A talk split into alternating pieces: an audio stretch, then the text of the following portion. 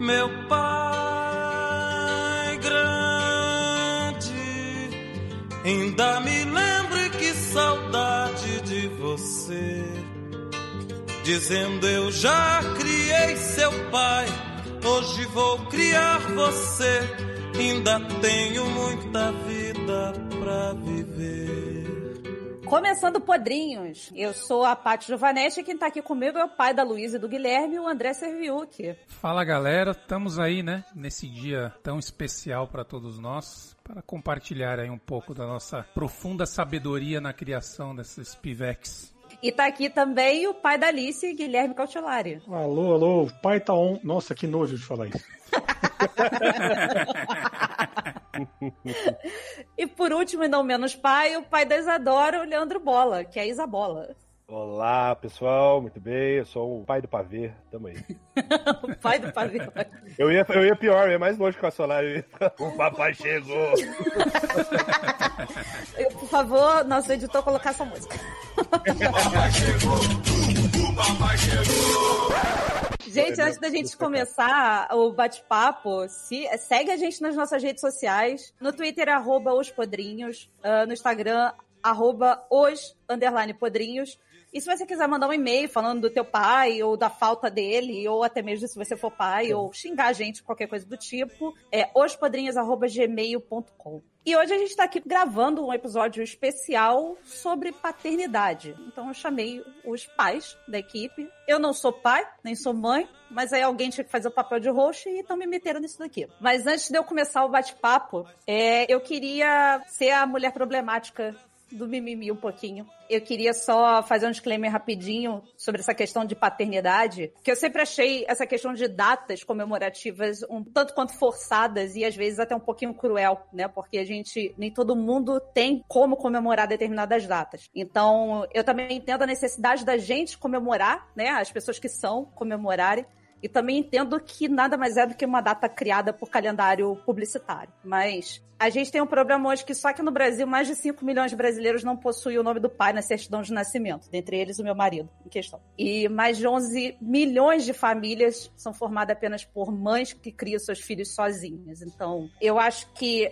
é muito ruim quando existe esse papel uh, de opcional para o pai e obrigatório para a mãe. A mãe ela não pode deixar de ser mãe, o pai é opcional, entre muitas aspas, de ser pai. O que não é o caso da nossa mesa aqui. Então, por isso que eu fiz questão de bater o papo com os nossos amigos, que além de assumir suas obrigações, fazem isso com um amor do caramba.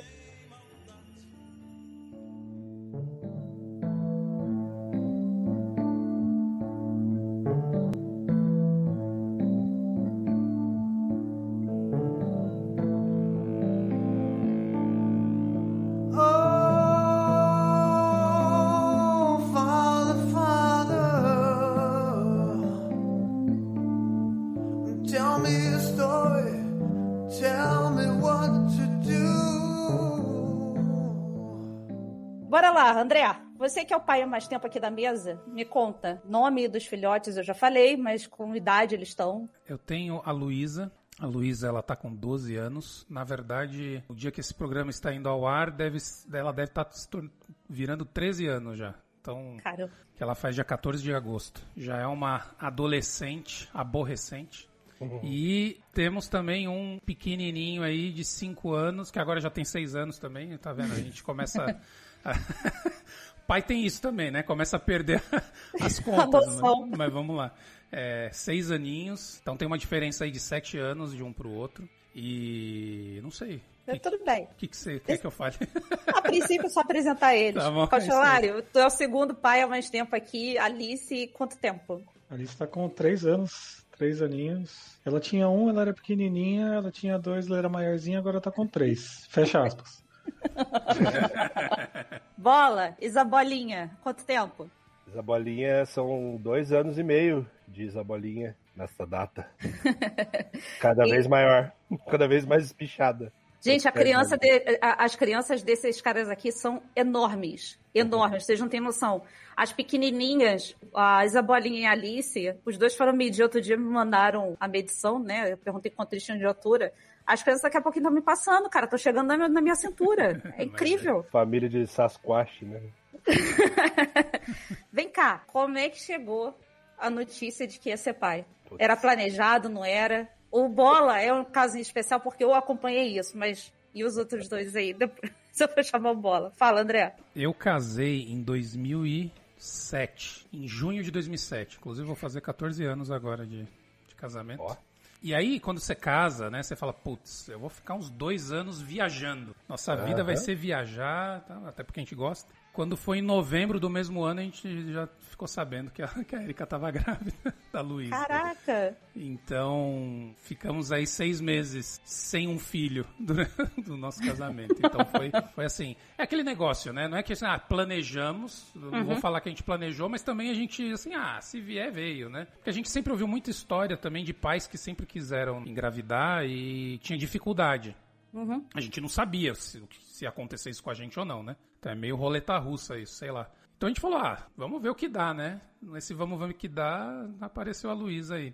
E a mesma coisa aconteceu com o Guilherme. Depois de tanto tempo, né? Primeiro, de, logo depois dos primeiros dois anos, você fala, putz, não quero ter outro. Você não vai, se eu não tiver agora, eu não vou ter mais. Tô nessa. Aí chegou num ponto, depois de uns 5, 6 anos, é que você começa de novo a afrouxar, né? Você começa, ah, vamos ver, né? Ah, sei lá, se, se vier, veio, se não vier. E Esqueceu negócio, como foi, né?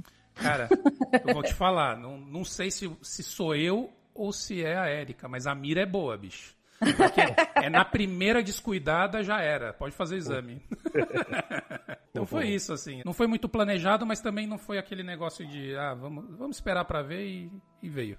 Cachalari. É, que também foi a mesma coisa. A gente passou um pouquinho mais casado, mas a gente já. A gente casou para completar 10 anos de namoro. Então eu já tinha passeado, já tinha ficado bastante tempo junto e tal. E aí chegou uma hora que a gente conversou e falou: bom, vamos, vamos deixar de tomar as precauções, né? Não vamos tentar olhar a tabela, fazer aquelas coisas de TV, né? Ficar de perna para cima tudo mais. Mas vamos ver, vamos deixar a vida levar. E aí o, até o médico da, da minha esposa falou: não, é normal, tá? Não se assusta se levar seis meses e tal. Eu sei que deu dois, dois meses, cheguei em casa certo dia. Minha esposa foi pro quarto, demorou um tempinho lá, falou para eu esperar, e aí depois me chamou, ela me entregou um envelopinho que tava lá escrito, aqui a sementinha, alguma coisa assim, com o exame, né? O palitinho lá do sorvete de filme. E na hora, a minha pergu primeira pergunta, algo muito tocante, foi: é sério? Como se alguém fosse brincar com isso, né? É sério? Não, é um e... termômetro, olha aqui. É, pois é. E aí, meu, foi um choque, porque, meu, tava afinzaço, tal, mas foi muito rápido, né? Então foi, foi um susto. Foi um susto legal. Aí a gente foi pra cozinha comemorar, botei um copo d'água para ela, porque eu não podia mais beber, fui me servir uma cerveja, quase derrubei a cerveja no chão, de tanto que a mão tremia. Ô, André, eu tô acabando contando, mas como é que chegou a notícia? Foi não junto assim? Não faço ideia, cara, não lembro. Não sei. então faz muito tempo já, ah, né? Não, mas assim, é, eu lembro que o, o da, o da Luísa, a Erika falou, ó, tá demorando pra, pra, pra vir pra mim, né? Aí, ah, então vamos fazer, faz o exame lá, né? Vamos ver. Aí deu o exame que que era positiva. Primeiro ela fez a farmácia, depois fez o exame uhum. mesmo. Falou, é isso aí. E foi bem numa troca de, de método que ela estava usando, né? De anticoncepcional. Sei. Então, por isso também que foi a. Foi bem ali, ó, na, no meio da, da na margem de erro do na, negócio. Exatamente. Então, assim, é, mas assim, a sensação, depois que você tem o primeiro, a gente acha que vai falar disso mais pra frente, mas a primeira vez você fica meio assim, cara, não sei, a sensação é, é completamente, é totalmente diferente de tudo que você já sentiu. Uhum. Porque você pensa na questão do, ah, puta, vai ser maior responsabilidade, como que vai ser, eu nunca... Apesar de eu sempre ter me dado bem com criança, é diferente, né? Vai ser uma responsabilidade. Então você fica pensando nisso, como que vai ser, né, daqui para frente e tal. Por outro lado, a Erika sempre foi muito boa com criança também. Então já te dá aquela calma, né? Que vai ser ok. Então, assim, no, o que eu me lembro foi tranquilo. Apesar de pensar assim, puta, e as viagens? Agora fodeu, né? Olha o pensamento do cara. Mas, mas, enfim, não, mas foi, foi animal, assim. Acho que foi uma sensação, é isso que eu falei, completamente diferente de todas as outras que eu já tinha sentido. E tem coisa que muda que na hora a gente não percebe, né? Um pouquinho depois que a Amanda ficou grávida, sei lá, uns dois meses depois, eu fui mostrar para ela que eu tinha baixado um aplicativo no celular de controle de despesa, né? E tudo mais. Aí fui mostrar para ela, aqui, ó, tá, cada compra que eu faço, eu cadastro, se foi comida comida, se foi roupa, se foi sei lá o que e tal, ele vai passando um relatório, né? Se eu tô gastando demais. Aí ela virou para mim, nossa, quando você pegou isso? Aí eu fui ver lá, né? Tinha histórico de download do Google. Tipo, foi dois, três dias depois que ela falou que tava grávida. Eu não me toquei, mas, tipo, ali começou um planejamento financeiro, sabe? Coisa que eu nunca tinha pensado. Bate a necessidade de sobrevivência automaticamente. Uhum. Bola, tu a Cara, gente tem um caso, que a gente. É. Não um caso amoroso, gente, por favor. Ufa, tá, Mas é tava... porque eu acompanhei o nascimento da notícia é. pelo bola. Conta aí, bola. Olha, eu tava até esperando vocês falarem, porque a história é longa, viu? Assim como os amigos, eu casei, eu casei porque pouco tempo sem filho, né? Mas na verdade, eu tinha a sensação de que eu tinha feito tudo muito rápido. A gente começou a namorar em 2013, casamos em 2016, e como o André falou, né? Pô, estamos casados e tal. Eu mirava muito no exemplo dos meus pais. Meus pais ficaram quatro anos casados antes de eu nascer, assim, só os dois. Falei para, lembro que eu falei para Raquel, minha esposa na época, vamos curtir, não vamos pensar nisso agora e tal. É, 2018, meados de junho, mesma coisa do André, não vinha, não vinha, não descia e tal. E eu lembro que foi na Copa do Mundo, num domingo, a gente tinha se reunido na casa de uma amiga para fazer churrasco e ver o Brasil jogar, a estreia do Brasil na Copa de 2018. Eu tinha enchido a cara, a Raquel tinha bebido. E assim, a gente tava com essa questão da, da de atrasado, mas sempre foi meio irregular e a Raquel tomava muito remédio para coluna, para dor e tal, remédios fortíssimos. Inclusive, nós, como casal de juvenis inocentes, confiávamos 100% no remédio, não imaginando que os remédios para dor anulariam o, o anticoncepcional, né? No caso. Aí no dia seguinte, pá, não desceu ainda, testezinho de farmácia, vamos lá. E eu falando, Pati, vamos fazer o teste de farmácia. Como é que funciona? Tem falso e positivo? Tem... Mas a mesma coisa assim, né, Paty? Eu tava nervosão com o resultado do teste. Foi. Ele chegou para mim, tava muito nervoso. Ele falou assim: Eu preciso conversar com alguém que seja mulher, por favor, você vai indicada. Aí ele veio me perguntar: existe o falso positivo? Eu falei assim: é mais fácil dar falso negativo do que falso positivo. Sim, porque então... a, a, gente comprou o teste e a Raquel fez, e sempre. A gente já tinha passado uns, uns apertos antes, né? Quem nunca? E sempre que ia revelar o resultado, ela brincava. O calcelário perguntou: quem brinca com isso? A Raquel brinca com isso. já tinha brincado várias vezes. E desse dia ela falou assim: vem cá que tem um negócio estranho aqui. Aí eu falei assim: ah, para com isso, né? Tipo, não pode, de novo, palhaçada. Falou, não, eu tô falando sério dessa vez. Aí eu fui lá, olhei, resultado positivo. Aí foi quando eu fui falar com a Patrícia: Paty, me ajuda. Diz, diz se isso é sim, definitivo ou não. Aí eu falei para ele, pelo amor de Deus, vai logo fazer o exame de sangue, né? Que o exame de sangue é o que comprova mesmo. Aí saiu uhum. bem no dia e foi o desespero, foi o osso do pica-pau bola naquele Cara, dia. Cara, eu tava maluco, eu não sabia o que fazer. Eu tenho um problema que quando. Acho que muita gente tem esse problema, mas comigo é bem acentuado quando eu fico muito nervoso, o meu intestino me acompanha nessa. Ele fica super nervoso e atarefado. E ele quer me ajudar. E aí a, a, a situação era. Ajudar, é a situação era a Raquel extremamente emocionada, chorando já, e eu falei para ela: dá licença que eu preciso cagar. e... foi minha reação, cara. E depois eu sa... a gente foi sair para fazer o exame no laboratório. E no carro, ela chorando assim, eu falei, calma, amor, vai ficar tudo bem, a gente vai dar um jeito. Ela, não é isso eu tô aqui mó feliz e você vai cagar. eu falei, mas, meu, é, cada um reage do jeito. Minhas reações quando eu fico nervoso é você, li cagar. você literalmente cagou pra notícia. então, é, acho que na cabeça dela era isso. Aí, até depois eu explicar que eu também tava feliz e emocionado. Só que é, é como o André falou, é, o primeiro momento foi um bug, uma pane geral. Tipo, e agora? Sabe? A Raquel sempre sonhou em ser mãe. Ela, ela já tem essa parada. Eu, eu sempre quis ser pai também, mas eu sempre falava um dia, depois, sabe? Vamos esperar melhorar a situação financeira. E a Raquel falava um negócio que é verdade. Se você ficar esperando melhorar tanto assim a situação financeira, ela não vai ter nunca, porque não vão ficar milionário, né? Quando eu vi que negócio é agora, aí foi meio que, Hã? já? E, e, a gente realmente, a gente tinha planos para começar a tentar, mas mais pro fim de 2018. Isso aconteceu em junho, então foi planejado, mas nem tanto. Foi antes da hora que a gente havia planejado. É difícil planejar tudo na vida, né, cara? Não dá. Sim, sem dúvida. É, quando eu pergunto planejado, eu não pergunto nem no sentido assim, vocês botaram numa, numa planilha, sabe? Não, não. não, é questão disso, mas como o próprio o André e o Cacholai falaram, ah, deixa, deixa acontecer e tal. Isso. Que o Bola eu sei que não foi nesse sentido, até porque eu, eu, eu lembro que a Kel estava num processo de cuidar dela mesmo, que ela tem muitos problemas de coluna, e ela estava passando por um processo até de de se cuidar mais, de, de fazer uma dieta e tentar baixar um pouco do peso para uhum. a coluna dela parar de berrar, assim. Então, e eu lembro, inclusive, que esse foi um dos principais medos do Bola quando ele uhum. teve a, a, a, notícia da gravidez. Ele falou assim, cara, é, eu só espero que fique tudo bem com a Raquel. Foi um dos pensamentos grandes dele, assim, no, no momento. E foi suave, cara. Ela passou a gravidez inteira sossegada. É incrível isso. Não engordou, acho que 6 quilos só. É só porque tem gente que, né, tem realmente tem mulher que ganha sei lá, mais de 10. E teve pouquíssimas dores, cara. Isso foi muito, ó.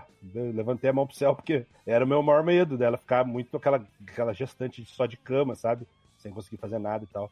E graças a Deus não, não rolou. Quantos anos, Bola, você tinha? Eu tava pra fazer 32. A Isadora nasceu no ano que eu fiz 33. Tu foi pra com quanto tempo, André? Eu tinha 20, 25 anos. 24 pra 25. Casei com 24, a Luísa veio com 25.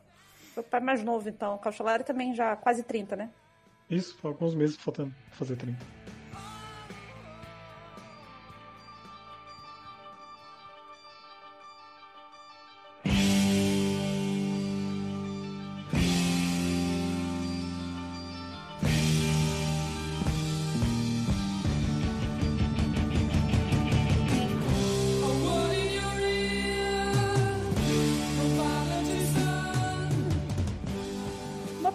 Vocês, porque assim, eu vejo por aqui em casa, por, entre eu e, e, meu marido, Felipe, uh, nós não temos filhos, é, não é questão de opção também, mas também não é nenhum desespero. Uh, eu passo por um problema que eu tô tratando e tal, eu tenho endometriose, então meu foco agora é cuidar da saúde e tal. E a gente sofre uma pressão do cacete pra ser pai, pra ser mãe, pra não sei o que lá, e a pressão interna, nossa própria pressão, ela, eu acho que ela já é suficiente pra gente não precisar sofrer a pressão externa né? Então, é, é uma coisa muito ruim. Vocês, como homens, porque assim, eu acho que a pressão maior sempre cai no colo da mulher. Mas vocês também sofrendo muita pressão para ser pai logo, as pessoas enchendo saco, coisas assim? Eu não sofri nada. Assim, não, acho que minha mãe, pelo menos, nunca comentou. Normalmente é são os, os avós, né? Sempre são. Uhum, os... Sei. Mas da gente, nunca. Nunca tive esse tipo de, de, de pressão. Tanto é que foi isso, né? A gente não sei se depois de alguns anos, a gente casado e não vindo o neto de, deles, né? Uhum. Talvez acontecesse. Acho que não, porque eles nunca foram de meter o bedelho na, na nossa vida. Mas a gente não sofreu, não. É, aqui não vou dizer que a gente sofreu pressão, nem cobrança e tal, mas como eu falei, a gente já namorava fazia muito tempo antes de casar, né? Então era muito tempo eu lá dentro da família deles, né? Tal, viajava junto, fim de ano. Então, pergunta assim era algo mais ou menos frequente, né? Principalmente pelo meu sogro, não pela pressão e tal, mas porque ele foi pai velho, né? Uhum. Então, mais, mais velho. Então ele não queria ser aquele vô que não aguenta nem brincar com os netos, né? Mas ele, ele aguenta, tá aguentando tranco lá. Até hoje não arregou, não. Bota, na, bota no, nas costas, brinca de cavalinho, coisa que eu não aguento fazer, ele tá firme. a, a, ser avô e a avó rejuvenesce. É a verdade é essa. Cara, eu também, eu também não tinha pressão. Na verdade, eu tinha pressão da Raquel. a Raquel. Raquel, cara, por ela, ela tinha casado grávida já, sabe? Ela sempre foi maluca por criança, cara. É, é, tem um imã com criança, é uma coisa que a Paty tem também. Criança olha pra Raquel e. Oi! Parece uma mágica, sabe? Algo, tem um imã, chama a criança, é impressionante. E ela sempre me falou, desde que a gente começou a namorar, que meu sonho é ser mãe, meu sonho é ser mãe, meu sonho é ser mãe. E eu sempre meio que acompanhei isso, mas mais de longe, sabe? Eu ficava assim, ah, é legal, um dia eu também quero ser pai. Mas é só o que eu falava, sabe? Então, eu acho que rolavam perguntas, às vezes, assim, tal, dos avós e também de amigos nossos que já eram pais. Sempre querem, né, que, ah, faz um aí também, pra gente, né, socializar e fazer os, as crianças ficarem amigos. Mas a pressão maior era dela, incrível que pareça. Ela sempre, não, porque vamos pensar, filho e tal, não sei o quê, vamos, bora, bora, vamos, vamos. Era uma coisa que eu sempre falava, um dia, um dia. E ela sempre foi mais imediatista nesse sentido. Mas enchi, ninguém enchia o saco, não. Não era muita coisa de meter o dele e tal. É. Agora, agora enche o saco para fazer o irmão, o irmão. É incrível isso, né? É, é, tá namorando, enche o saco pra casar, casou, tem que ter filho, tem é. filho, tem que ter outro, daqui a pouco, sei lá, explode. É. Ninguém ah, não, e, e, o lado da, também da, do, da mãe da, da Érica é que a Érica tem mais três irmãs. Então, eles já tinham cinco netos supriu ali. Exatamente. Então, cara, não, não tava esperando, não tinha cobrança. É, aqui, aqui no caso, eu, meu irmão é casado com a música, o negócio dele é vida boêmia. E o meu cunhado também, apesar de ser até um ano mais velho que eu, também não, não, não apresenta muito interesse. Então vocês imaginam, né? A única neta dos dois lados. O que vai ser mimada essa menina não tá escrito. É, o Felipe é. Felipe é filho único e não tem nada além de dele ali. Então, já viu uhum. como é que é o negócio aqui.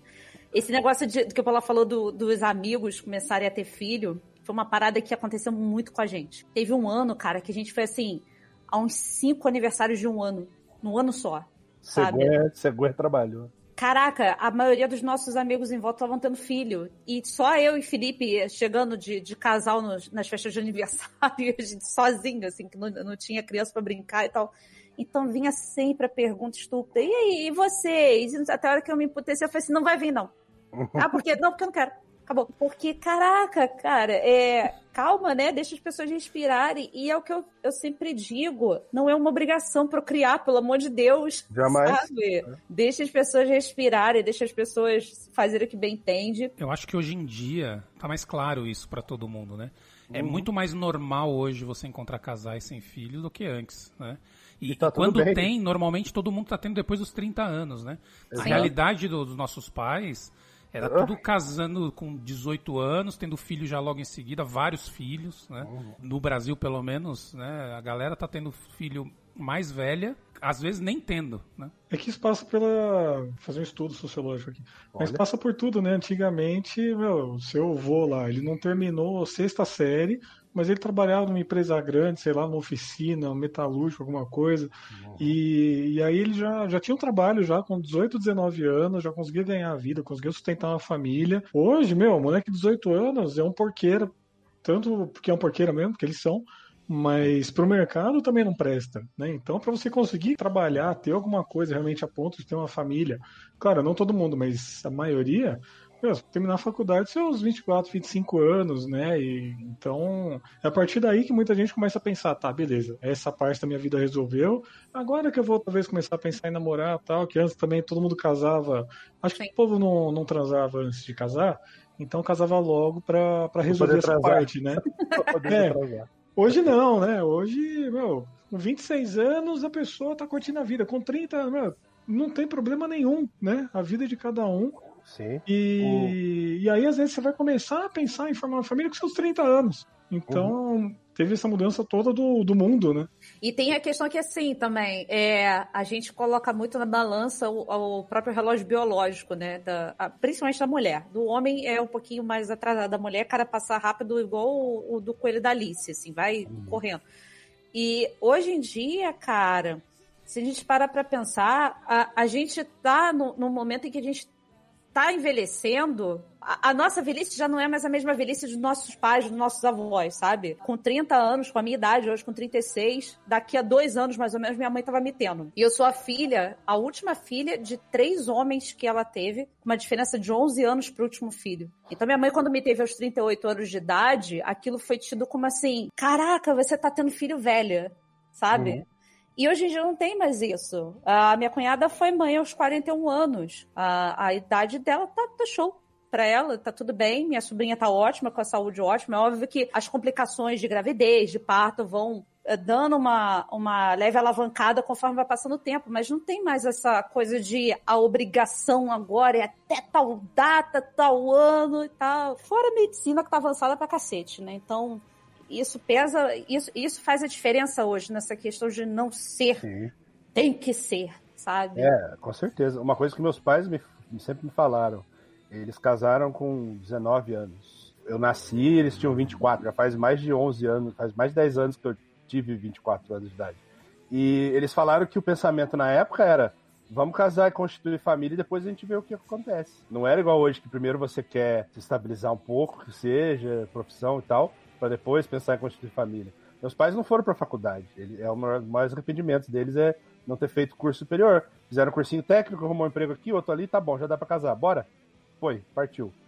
Daqui quatro anos, primeiro filho já. Então a gente passou vários perrengues na vida, questão financeira e tal. E eles sempre se culpavam um pouco, porque não, a gente foi muito precipitado, a gente não pensou em estudar. E aí veio sempre a cobrança em mim e meu irmão para vocês, não, façam alguma faculdade, papapá. Então, para vocês, pra, só para corroborar com essa, esse papo de que o estilo de vida mudou, né? O, o, jeito de pensar e de como, como constituir família é totalmente diferente hoje em dia, né, cara? Muito mais tarde, né? Tanto é que, que igual a Paty falou aí, a mãe dela ter ela com 38 anos na época era visto como, oh meu Deus, mas por que tão, tão velha, né? E já não é mais hoje em dia. Então, né, as coisas mudam e tem que pular no, no bonde junto, senão.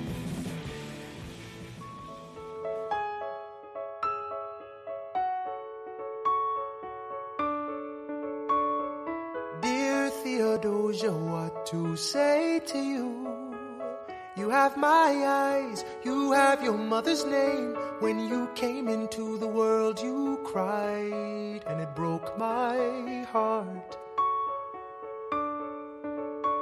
Para a parte mais importante hoje, então, é dia do nascimento. André não lembra direito do dia que contou a história, mas o do nascimento, lembra, André? Direito? Lembro, lembro. Conta pra gente então da Luísa e do André. Do Guilherme, aliás, André. Foram, foram dois, no caso. Né?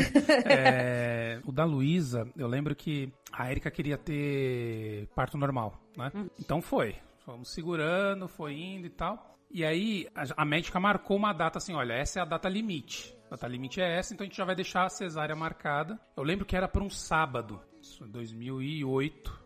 Corinthians na Série B. e aí a, eu tava trabalhando, tava numa reunião, sei lá. A, a Erika me liga e fala assim: Olha, eu marquei com a doutora Silmara pra, pra sábado o parto às três da tarde. Falei, beleza. Fechou. tá bom, tá bom, beleza, valeu. Aí segui lá. Deu uns 10 minutos, caiu a ficha, né? Aí eu, aí eu era tipo um, sei lá, um, umas duas semanas antes dessa data. Aí eu olhei assim, eu falei, liguei de novo. Oh, peraí, mas tem jogo do Corinthians nessa, nesse horário. Filha da puta, cara. Dela, não pode ser, eu falei, não pode ser domingo, e não é nem só por isso, porque uh, na minha empresa, na época, tinha a questão da, da, da licença, que ela contava dias corridos a partir uhum. do, da data do nascimento, não eram úteis. Então o, de, o, ideal era nascer sempre no domingo, porque daí eu fechava a semana seguinte inteira, né? Aí ela, não, mas é que daí não vai estar o, sei lá, o anestesista da equipe dela, blá, blá, blá. deu a desculpa lá, eu falei, puta merda, né? Tá bom, fazer o quê? Não tem como mudar. Quando foi quinta-feira, antes do dessa data da cesárea, ela começou a sentir as dores. Começou a sentir, primeiro ela achou que era dor de barriga, né? Como tu acha que toda mulher acha que é dor de barriga, vai no banheiro para ver o que tá acontecendo. E aí começou, era contração, tudo aí fomos pro, pro a médica pediu para ir pro consultório dela. A gente foi pro consultório dela, tudo, daí ela pôs aquela, aquele aparelho que mede uhum. né, as contrações e começou mesmo. Tinha um. um uma, o intervalo estava diminuindo. O né? intervalo estava diminuindo, isso aí. Aí ela falou: ó, vai pro hospital, né? Vai, vai para casa, pega as coisas e vai pro hospital que eu encontro vocês lá daqui a pouco. Cara, era um dia tudo parado. Eu, a, a, tanto a Luísa quanto o Guilherme nasceu no, no, no Promatre, um hospital que fica bem na Avenida Paulista. Uma travessinha da Avenida Paulista. Um puta trânsito em São Paulo. E ela tendo dor, foi uma desgraça, cara. Eu subi em calçada na, na, na Oscar Freire, foi uma loucura, assim, para chegar. E... Igual filme, né? Tipo, cena foi tipo filme, né? filme, né? E aí, enfim, chegamos tudo e ela foi direto, né, pra, pra, pra sala cirúrgica, onde fica esperando. Na verdade, nem a sala cirúrgica, era o, um quarto lá. E como então já estava tendo contração, teoricamente seria a, o parto normal. Só que ela tava alta, Luísa, ainda. Ela não tava encaixadinha. Colocaram hum. a Erika na banheira pra, pra ver se massageava, aquela história toda. E pra ela tava pior ainda, doía mais os jatos nas costas. Enfim, resumo da ópera. Ela sofreu a dor do parto normal e teve que ir pra cesárea, porque quando a médica estourou a bolsa, forçou a estourar a bolsa, já tinha mecônio no. Uhum. E aí ela tinha o risco de aspirar se demorasse, né? Então vai pra cesárea tudo. Então eu lembro bem disso. E aí a gente foi pra cesárea, enfim, aí foi o, o, o padrão, né, de cesárea. Eu lembro que eu tava sentado do lado da Érica, assim, e tinha um, um lençol na frente. Tem lençol. É, dividindo. Aí a médica teve uma hora que ela falou assim, olha, tá na hora, pode ver, pode, pode olhar, né? Aí eu levantei e já fui indo pro lado, assim, dava, não, não, não, não, não, não fica aí. Só olha de cima. Eu meio que fiquei olhando assim, de, de cima, tudo. Aí bem na hora que ela tirou e tudo, enfim, foi a sensação é, é, é, mais uma vez, uma sensação inacreditável. Acho que é, a galera fala do, do sentimento, né? Qual que é o sentimento de ter um filho, né? Meu, é, é indescritível. Você, naquela hora, que aparece assim e que chora. É, é, impressionante, assim. E é aí... ali que cai a ficha, só aí que cai a ficha. Exatamente. E aí, enfim, e aí eles levaram ela para uma a Luísa para uma salinha, tudo, eu vi eles pesando, eu tava filmando, né? Tava ali com a, com a Cybershot ali, meio tentando encaixar. A gente não, não existia câmera de celular decente na época, né? Aí vi eles pesando, limpando ela rapidinho, enrolando, tudo, aí trouxe pra Erika, pra gente, assim, tal. Então essa foi a, a, a forma que foi. E já emendando do Guilherme, Uh, aí a Erika não queria sofrer de novo, então ela já agendou com 38 semanas para não correr o risco de ter dor. Sei que às vezes tem gente que tem várias filosofias aí de, ah, não, porque tem que deixar vir natural, ah, vamos fazer o parto humanizado, tudo. Ela falou, meu, eu não quero saber. Eu lembro quanto que eu sofri, não vou sofrer de novo. Então a gente agendou tudo certinho, enfim, e aí foi, foi no Promatre também. Só que dessa era outra obstetra. E dessa vez a gente ficou numa, numa sala, como foi planejado, tudo na data certinho. Tem uma sala da, do Promatre que tem tipo um vidro, que ele fica tipo leitoso assim, né? Fica uhum. apagado. Na hora que vai nascer, a médica avisa e eles, tipo, aí ele fica transparente a galera que tá toda ali fora assistindo a hora que tá rolando, né? Especialmente nesse, a médica era super relax. Ela falou, ó, oh, pode vir aqui, não sei o que. Aí eu dei a volta, fiquei filmando de frente. eu tenho vídeo, inclusive. Caraca, tu teve filmando, muito sangue frio. Filmando, filmando de frente ali, né, o bucho aberto. e aí, puxando, e aí você vê que o negócio é pesado da cesárea, né? Que, é. tem, que tem que forçar o ombro, enfim, para poder sair e tal. E aí o Guilherme saiu tudo. Aí eu lembro da Luísa. A Luísa foi a primeira a ver. Ela tava assim na janelinha, né? A Luísa tava com sete anos na época. Seis para sete anos. E aí eles levaram para ela olhar. A primeira pessoa que viu ele de perto, assim, foi a, foi a Luísa. Que massa. É, a Luísa sem os dentes, assim, toda banguelinha. E aí, enfim, é o mesmo, mesmo procedimento. Então, assim, cara, é. E o segundo, a gente vai falar acho mais pra frente depois, mas o segundo já é outra sensação. E aí, falando de sentimento de novo, a galera fala: você sempre tem um filho preferido. Cara, não existe isso. Cabe mais um. Cabe mais um. E é impressionante a forma como você consegue ter espaço para amar os dois da mesma forma, sabe? Então, é, cada um com o seu jeito, com o seu perfil. E, e, de verdade, é bem isso, sabe? Foi uma, uma sensação que acrescentou demais, assim, na vida. Eu recomendo muito. Quem puder ter dois filhos, vale a pena. Fica a dica tá... para os outros dois pais, Fica gente. a dica. Só. Cláudio, eu senti um, uma pequena. Uma pressão. É, uma pra pressão. você também, bola. é, pois é, eu tô falando justamente pra ele. Pressão em nós. Conta, Guilherme, o dia que Alice nasceu. É engraçado, vou voltar um pouquinho antes do dia que o, que o André comentou do Promatre. A gente que mora aqui na, na Grande São Paulo, a gente tem uma variedade gigantesca de hospitais, né? Então é engraçado que alguns meses antes do parto, a gente faz um puta de um turismo obstetrício. Cara, você vai ver trocentos hospitais, eu não sei o que eu tinha que ver. Eu olhava se era limpo. Eu olhava no cantinho pra ver se tinha pó, tinha bolinha de cabelo. Porque, meu, o que, que eu tenho é que ver aí. aqui, cara? É o que, que eu tenho tem, que olhar aqui? Tem água Tudo de igual. graça, alguma coisa assim? É, não sei, meu. Tudo igual, né? Tudo igual. Os caras oferecendo e... pra guardar o cordão umbilical, pra negócio de Isso. DNA. Cada um é. tinha umas coisas. Nossa, umas coisas assim que, meu, eu não fazia ideia que existia, né? E vai fazer curso a mulher vai te ensinar a dar banho. Pô, dar banho, esse é um negócio mal fácil. Meu, era um tutorial de uma hora e meia, cara. De banho. Pelo amor de Deus. Que coisa maluca. É pra tu não afogar o teu filho, pô. É, é, eu anotando ali, não, calma aí, volta. Meu Deus. Antes e... do parto? É, antes do parto, a gente foi no, no, A gente foi fazer curso, né? O um curso de, de novos pais no hospital que eles ofereciam, dava kit e tal, mó legal. Passava o sábado lá, tomava um café, bem divertido.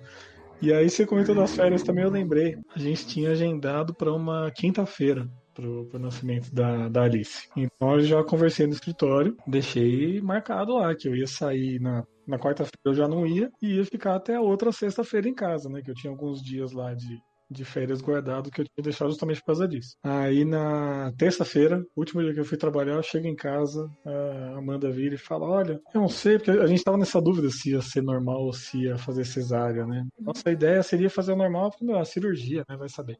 Mas aí acabou marcando, só que ela falou: ah, Olha, eu acho que marcar para essa quinta-feira é, não sei se ela tá pronta ainda, se a Alice tá pronta para nascer, então eu mudei. Mudei para terça-feira que vem. E aí eu, tá, beleza, então eu perdi quatro dias aqui, né? Ia ficar dez dias com vocês, já diminuiu. Fazer uhum. o quê?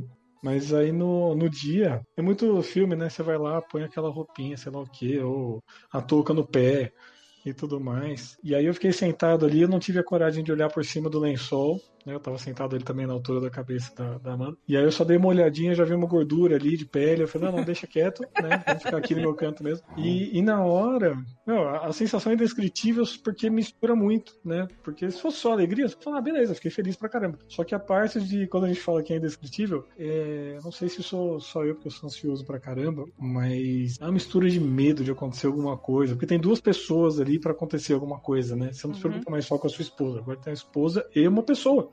Né? Você fez uma pessoa, não sei como, mas tem uma pessoa ali.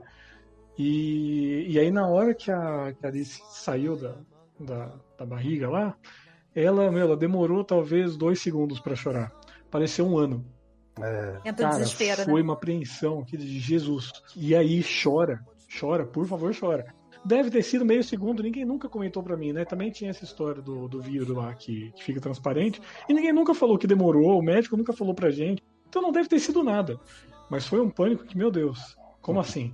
Né? O que, que tá acontecendo? E aí, logo em seguida, a Amanda teve uma, uma coisa lá que ela, ela ficou muito fria também, né? Então, a cara aquecedor, cobertor, aquecedor por baixo e tal. Então, na hora tinha muita preocupação. E, tipo, realmente aquela coisa de alegria, alegria só, 100%, sem misturar com nada, foi na hora que a gente foi sair do hospital, né? A gente colocou lá no carro, né? Já na cadeirinha. Meu, beleza, cara, essa cadeirinha a gente comprou e tava guardada lá em casa fazia sei lá quanto tempo. Ela é sua, ó. Você tem uma coisa sua aqui, a cadeirinha. Então, aí sim, né? Que é aquela coisa, você pegava a estrada de. que o limite é 120, andando a 70 na faixa da direita ali, sem solavancos tudo mais. Ah, meu Deus, tem uma subida? Não, vamos pegar outro caminho ali que lá é um pouquinho mais plano. Mas foi ali, né? Que deu a. a tipo, meu, deu tudo certo. A gente saiu do hospital porque deixaram, porque tá todo mundo bem. Mas a mistura de sentimentos é uma coisa assim que é, é maluco, né? É, falei, uma pessoa, quando tá dentro da barriga, que eu tava lá e cantava com a barriga e tudo mais, era, sei lá, era uma massinha, um pão que tava lá dentro. Mas não, aí você aí pensa, não, lá dentro tava com as duas pernas, dois braços, né, se mexendo, sei lá o quê. Como que cabia, sabe? É, é, é muito maluco, cara. É, é um milagre mesmo, não tem como, não, não tem como explicar isso teoricamente já estava pensando, entre várias aspas, já estava pensando ali dentro, já sabia quem você era, já sabia quem era a mãe. É muito louco. Já escutava isso. as nossas vozes, né? É. Sim. Sim. É. Não, e não só a criança lá dentro, mas depois. Eu virava pra Amanda depois e falava, meu, cara, ontem a gente comeu esfirra, tomou uma sopa, sei lá, tal, e o seu corpo transformou em leite. Uhum. é. É, é bizarro, é bizarro. Oh, esse uhum. negócio da voz é sério, tá? A é. Luísa, a Luísa ficava falando na barriga da Érica, assim, o tempo todo, sabe? A Luísa sempre foi muito de cantar, de dançar o tempo inteiro, falar pra caramba. Quando o Guilherme nasceu, já no hospital ainda, ele tava tipo no, no, no bercinho que eles colocam, tudo. A Luísa falando no quarto, ele procurando. É. O cara acabou de nascer. Então, assim, de fato, ele reconheceu a voz. Isso eu, eu, garanto que ele reconheceu. E eu esqueci de comentar no finalzinho, antes do Bola falar, eu consegui assistir o jogo do Corinthians com a Luísa no meu colo. Ganhou? É importante. Ganhou, gol do Elias, inclusive. É, aquela, aquela Série B foi só vitória. Foi. Bola, eu também acompanhei esse dia. Acompanhou também. Também, vamos lá, eu já estava na amizade com vocês. Acho que o André ainda não, não conhecia. Mas... Não, o André não, não, não existia na sua vida ainda. Graças não, é, a Deus, né, Bola? É, tempos mais felizes. Ah, o... Teve essa honra. Ah, engraçado vocês falaram antes de eu começar com a história, é o, a Isadora essa semana deu de falar que quer nascer de novo. Ih! Porque a gente andou mostrando umas, umas fotos dela neném, vídeo e tal. Aí acho que eu quero ser neném, quero nascer. Ah, assim, meu Deus. Aí eu brinco com ela. Você lembra quando você ficava na, na barriga de sua mãe? Ela fala, aham. e aí, cara, bom, vocês tiveram uma tranquilidade que eu não tive, que foi ter o parto marcado. O que acontece? A Raquel, desde o começo a gente foi para optou pela cesárea, porque ela tem essas hérnias de disco na coluna e a força que a mulher tem que fazer no parto normal poderia ser perigoso estourar mais hérnia ou terminar de fuder, o que já é fudido, né? E, então a gente sempre quis fazer cesárea. Só que o nosso querido obstetra, que é uma figura, cara, eu vou chamar ele de Herbert Richards. Porque o nome dele é quase esse, na verdade. É. Dr. Herbert Richards é um porra louca de um cara que a gente ia fazer consulta com ele, saía rindo. Porque ele era um cara muito figura, um cara muito engraçado, desbocado, malucão, assim e tal. E, só que assim, ele fazia as previsões. Assim, ó, vai nascer lá para 30 de janeiro de 2019, uhum. ou, ou começo de fevereiro. Mas ele nunca falava, esse dia vai ser o parto. Uhum. E a uhum. gente perguntava, pô, mas quando que ele. Calma, relaxe, voltem aí, na próxima consulta a gente vê e tal. E começou a se aproximar fim de janeiro e não. Sabe? E eu tava de férias, eu falei, eu quero aproveitar que eu tô de férias, gente. Pra ficar tal, pelo menos uma semana. E aí a gente foi para a última consulta, que estava marcada pro dia 28 de janeiro, que era uma segunda-feira. A gente já foi e já deixou umas malas prontas, assim, na casa do, do meu sogro e minha sogra. E a gente pensou, é, ó, se ele falar que é hoje, do jeito que ele é maluco, ele vai falar, já fica aí, já fica aí, bora fazer. E a gente. E não deu outra. Não deu outra. Ele foi lá, consultou e falou assim: vamos tirar essa menina então? Aí. Tá bom. Aí Vem cá, vamos arrancar esse dente? É, isso, tipo isso. Tipo isso. Aí ligamos lá, porque na verdade, ela nasceu no hospital em Lorena, que é outro município aqui do lado, que é. Se você jogar uma pedra aqui, cai lá em Lorena, né? É, é, interior é tudo perto. Atravessou é, a rua. Isso, 10 minutinhos de carro. Aí a gente já chamou, meu sogro, minha sogra, eles levaram as malas, isso era 11 da manhã. O hospital que a Isadora nasceu em Lorena é o hospital da Unimed, do Plano de Saúde. Uhum. Cara, toda segunda-feira é dia de parto. Só que são, tipo, uns 15 partos o dia todo, assim. É escala industrial, é como se fosse forma de biscoito saindo a rodo de lá de dentro, saca? E a consulta era 11 da manhã. A Isadora nasceu 10h37 da noite. A gente tomou um chá de ficar no quarto o dia todo. A Raquel não podia comer, coitado. Uma fome do ah, cão. E a gente esperando, e cara, que ansiedade, não chama nunca, não chama nunca, não chama nunca. E aí, meu cunhado, na hora do almoço, corre no hospital, e aí, sei que, e aí meu pai vai e volta, minha mãe, e aí o, casal de amigos, que eram os padrinhos, esperando, esperando, esperando. No fim, cara, teve gente que não aguentou esperar, foi embora. Meu cunhado tinha que trabalhar no dia seguinte. Quando finalmente me chamaram, né, eu, eu cheguei no quarto. E, e aqui, não sei como é que foi com vocês, mas eles chamam na hora que já vai, já vai tirar, não antes, assim, sabe? Eu, eles me chamaram para eu ver o momento mesmo. E Você ficou com o aventalzinho ali do lado, esperando. Exato. Toquinha. Aquela meia, o calor do. Calor filha da puta, que era janeiro, né, cara? E na sala, na, nos corredores ali tava quente pra caralho. Aí me chamaram, eu tinha, sempre tinha essa dúvida, cara, será que eu vou ficar do lado da Raquel ou do lado de lá pra ver tudo? Mas a enfermeira que me acompanhou já me direcionou para do lado da Raquel. Então eu falei assim: bom, é um sinal, ela escolheu por mim, vou ficar aqui. o máximo que eu fiz foi dar uma pescoçada, igual o Guilherme falou. Já vi ali umas coisas abertas ali, um sanguinho, falei, epa, que eu acho que eu vou ficar aqui mesmo. E, cara, coitada, a Raquel tava tão desnorteada que ela, ela lembra dela perguntar assim: o doutor já chegou? E o doutor, o doutor já tava lá, cara, nos, começando os trabalhos já. E aí eu, com a minha sutileza de paquiderme, falei, amor, você já tá aberta. É, isso aí. Depois, cara, eu, eu pensei, caralho, eu não devia ter falado isso, cara. Vai que ela entra em choque ali, fica desesperada. Até que a reação dela foi boa. Né? Ah, tá. Mas o anestesista conversa com elas, né? Eles ficam Sim, ali do lado. Costumo brincar que foi o dia mais longo da minha vida, mais feliz e mais longo. Só uma coisa, vocês comentaram de olhar aí. A minha mãe, antes de eu nascer, muito tempo antes, os primeiros empregos dela, ela foi recepcionista de obstetra. E de vez em quando ele chamava ela para ver, ah, vai ter um parto, quer ir lá ver? Vamos lá. Uhum. Ela falou que na época, isso aí, né, não sei, hoje eu não lembro de terem me instruído, mas falou que é, eles falavam pros pais, ó oh, pai, fica aqui, esse aqui é o seu lugar. Se você achar que você vai desmaiar, levanta e encosta na parede, porque ninguém vai olhar para você. Encosta na parede para você escorregar pela parede para o chão, porque é, ninguém vai te olhar. A prioridade é a mãe e a criança. Exatamente. Literalmente. Aliás, eu esqueci de comentar, o do Guilherme, você vê como a gente já fica relapso, né? O pai, os pais, no geral, no segundo filho já é tudo largado, né? No primeiro você tá uh. todo preocupado, essa história do, da, do carro andar 50 por hora. No segundo, bicho, né? Ele nasceu um dia depois da Érica do aniversário da, da, da, mãe. Então, no dia anterior, a gente tava fazendo o aniversário da Érica. Cara, a gente tomou vinho. A Érica, obviamente, não. Mas eu com meu cunhado, tudo. Eu lembro que a gente tomou, sei lá, mais de 15 garrafas de vinho. Tem foto, assim. Cara, bebemos demais, demais. Assim, até duas da manhã. Quando foi sete da manhã, eu tava acordando indo pro, pro Promatri, sabe? Com a Érica. Loucaço, a cabeça explodindo. Pra ter é, o Guilherme, vale, sabe?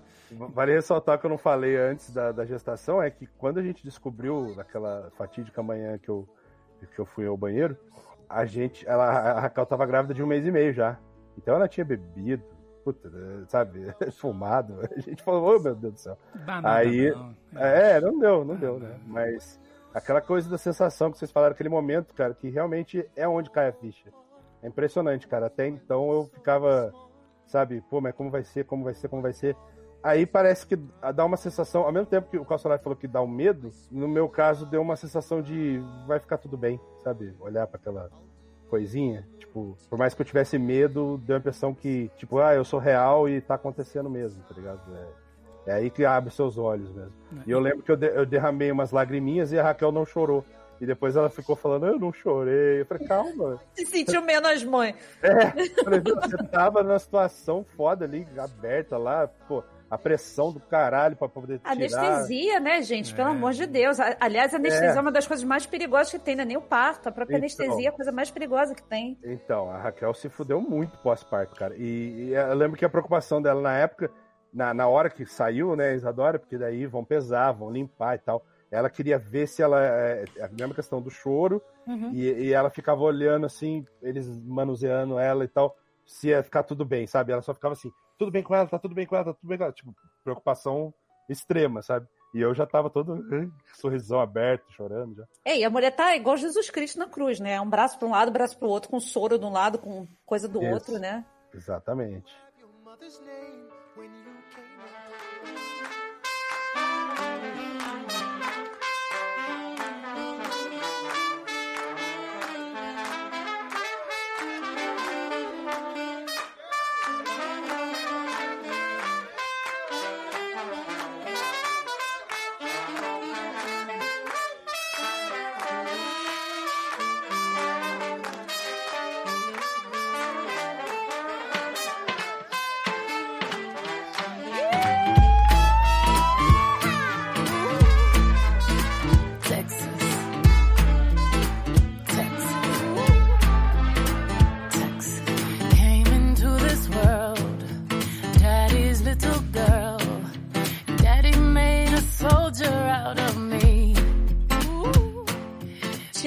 Parto, dia do parto, eu quero de vocês uma lembrança de um dia que deu muito medo e uma lembrança muito gostosa, assim, que vocês têm dos filhos. Então. Cara, medo, teve um dia, é, não digo medo, mas sei lá, misturou também um monte de coisa. Teve um dia que, meu, assim como era todo santo dia, a Amanda entrava no banho com a, com a Alice Aí ela me chamava, eu pegava, colocava ela no trocador lá e trocava, né? E aí, em determinado momento, pegava na mãozinha dela, ela fazia força e levantava, né? Até um treinamento para criança e tal.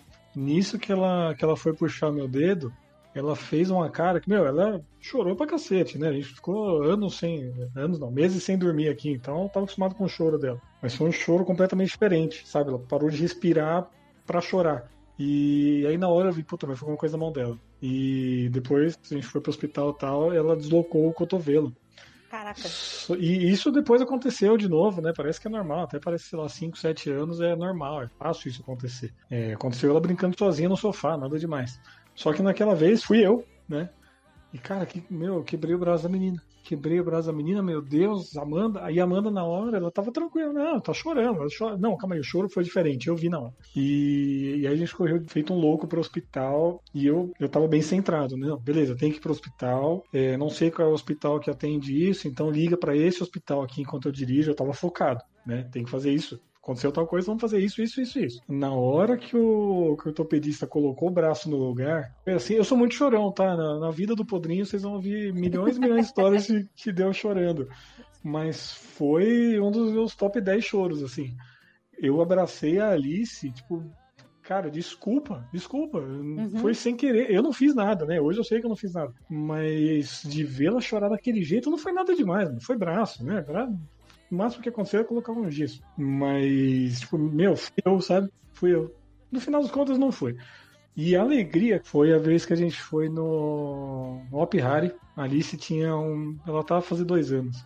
E a gente foi no Hop Harry, que é um parque de diversão aqui de São Paulo, caso alguém não conheça, né, de fora. E a gente foi na época do Natal. E a gente já tinha ouvido muita história já de pais falando: ah, a gente ia no shopping, a criança não queria ir no colo do Papai Noel porque se assustava. Então a gente levou um presentinho e entregou pra moça lá que ficava antes organizando a filha e falou: você pode entregar o Papai Noel? Pedir pra entregar pra ela. E aí na hora que a gente chegou, meu, cara, para, olha, aliás, se Papai Noel do Hopi Hari estiver ouvindo esse programa, parabéns, viu? Foi sensacional. Cara, foi a coisa mais linda. Ele falando: olha, os doentes me trouxeram esse presente, sei lá o que e tal. Ela foi no colo dele. Ela, meu, ela não ia de vez em quando no colo de amigo nosso. Ela foi no colo do Papai Noel. Deu beijo nele, deu abraço, fez tchauzinho depois. E, e aquele foi o um momento assim, né? Mas aquele dia como um todo, tipo, meu, ela sempre dormia, né? criança tem que dormir ao longo do dia. Ela, ela ficou cuidadaço o dia todo. Ela dormiu por meia hora, que foi o tempo da minha mãe ficar com ela no teatro e eu ir com a Amanda na Montanha Russa duas vezes. Meu, ela aproveitou pra caramba. E no final teve desfile, boneco de neve, boneco de gengibre, sei lá o quê. E foi um dia assim que, meu, ela curtiu. Foi, foi um dia que ela ficou muito feliz que ela não vai lembrar nunca, mas eu vou lembrar sempre. É literalmente filha de, de Guilherme e Amanda, que são aventureiros e adoro um parque. Ela aproveitou junto ali. Uhum. André, bola. Cara, medo. A gente teve alguns, né? Ainda mais com duas crianças. É mais fácil, a probabilidade é maior, né? Maior, é. Acho que o primeiro, assim, que vale a pena lembrar, assim, a Luísa, ela sofreu muito de cólica, né?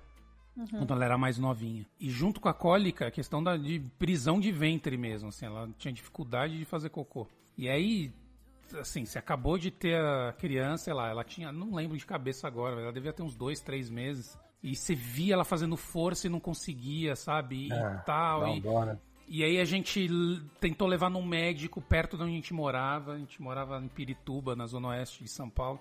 E a gente foi ali perto e não sei o que, uma clínica bem chechelenta, assim. Os caras nem deram muita bola, lotada, voltamos para casa, não sei o que, tudo. Até que daí a gente falou com uma médica, ela falou, tenta pôr um supositório. Putz. Aí a gente foi lá na, no, na farmácia e compramos aquele supositório de glicerina. Uhum. Aí a médica falou assim, quebra no meio e põe só metade. Eu lembro que a gente tava na nossa sala da nossa casa, assim, a gente tinha um sofá que tinha uma chess, né? Assim, aí eu pus a Luísa ali, sentei de frente, né? Assim, com a perna aberta na, na, no sofá. E aí aquela cena, né? Você levanta as perninhas assim e coloca o, o o supositório. supositório. Mas, cara, foi beliscar o supositório. Jato de merda. Jato, blá, assim, em cima de mim, no peito, em tudo, no sofá. Foi... E a cara dela assim. aquele alívio, sabe? Que devia estar, tá, sei lá, a semana inteira tentando sair, só saía cabritinho, sabe? É, mas foi assim, uma sensação que você não sabe o que fazer. Você fica ali, enfim, o tempo todo. E ainda falando da Luísa, outra, outra, outra época que foi complicada, isso tem até vídeo no canal dela. Pra quem não sabe, minha filha é youtuber já tem um tempo. E ela, Por favor, fala o canal dela. É Luísa Vinco, quem, quem quiser acompanhar as peripécias dela, tá lá. E ela, a gente estava nos Estados Unidos, a gente estava numa cidade perto de Orlando, a gente foi passear num parque, esses parques normais, não parque de diversões, um parque mesmo. Sei. Tinha um lago e tal. E no parque tinha um playground com vários brinquedos e tal. Aí ela foi naquele brinquedo que você segura assim e ele fica girando. Você fica tipo. Uhum. Ela se segurou ali, né? Ela devia ter uns. O Guilherme era pequenininho, então ela devia ter uns oito anos. Ele tinha um aninho. Ela se segurou assim e pediu pra gente empurrar. Aí a Erika empurrou, na hora que ela girou assim, ela escorregou o pé e bateu a costela bem no brinquedo, assim, ó. Ai. Mas foi. Na hora eu já pensei, puta, vou ter que ir pra um hospital aqui nos Estados Unidos. Fudeu, já não sei o que eu vou fazer. Já deu um desespero, a mina quebrou a costela aqui, o seguro não vai cobrir. Puta, já. Aí, a propaganda dele nem assim, minha filha tá bem. Não, mas é tudo, né? Foi tudo junto, né? Você fala, e agora, né? O que a gente faz? Aí pegamos ela, colocamos ela sentadinha ali do lado, não sei o que. Respira, respira fundo. Tá doendo para respirar, né? Enfim, aquela história toda. E aí ela foi, tudo foi voltando, não sei o que. Ela até quase desmaiou, sabe? No fim das contas não deu nada, mas foi um frio na barriga de um jeito que eu nunca senti na minha vida, sabe? Tem vídeo no canal dela disso aí. Tem lá, que eu quase quebrei minha costela nos Estados Unidos. Clickbait, é verdade, aconteceu. Uhum. E por último, o Guilherme também, é, ele teve uma urticária muito forte que começou a pelotar ele inteiro depois que ele tomou ibu, ibuprofeno uma vez. E lá, é. E assim, de ficar deformado, rosto deformado, todo deformado. A gente foi pro hospital, a gente foi pro Hospital São Luís e tudo. E aí ele ficou lá, ele tomou, tipo, adrenalina na coxa, sabe? Pra tentar tratar, enfim. E aí foi assim, foi um estresse muito grande, porque teve que pegar ambulância porque não tinha quarto no, no hospital, foi para um outro hospital. A Érica ficou, sei lá, mais de uma semana com ele internado, porque a alergia não baixava. Ele, assim, deformado, ele... Imagina, criança, tipo, ele tinha, sei lá, dois, três anos, com acesso, né, do, no, na, na, veia ali. Aí, só a enfermeira entrar no quarto, ele já olhava, ah, vai doer de novo, porque a veia não Tadinho. pegava direito. Cara, era de cortar o coração. Eu nunca, assim, senti tanta dó na minha vida. Uhum. E eu não vou chorar, vou segurar.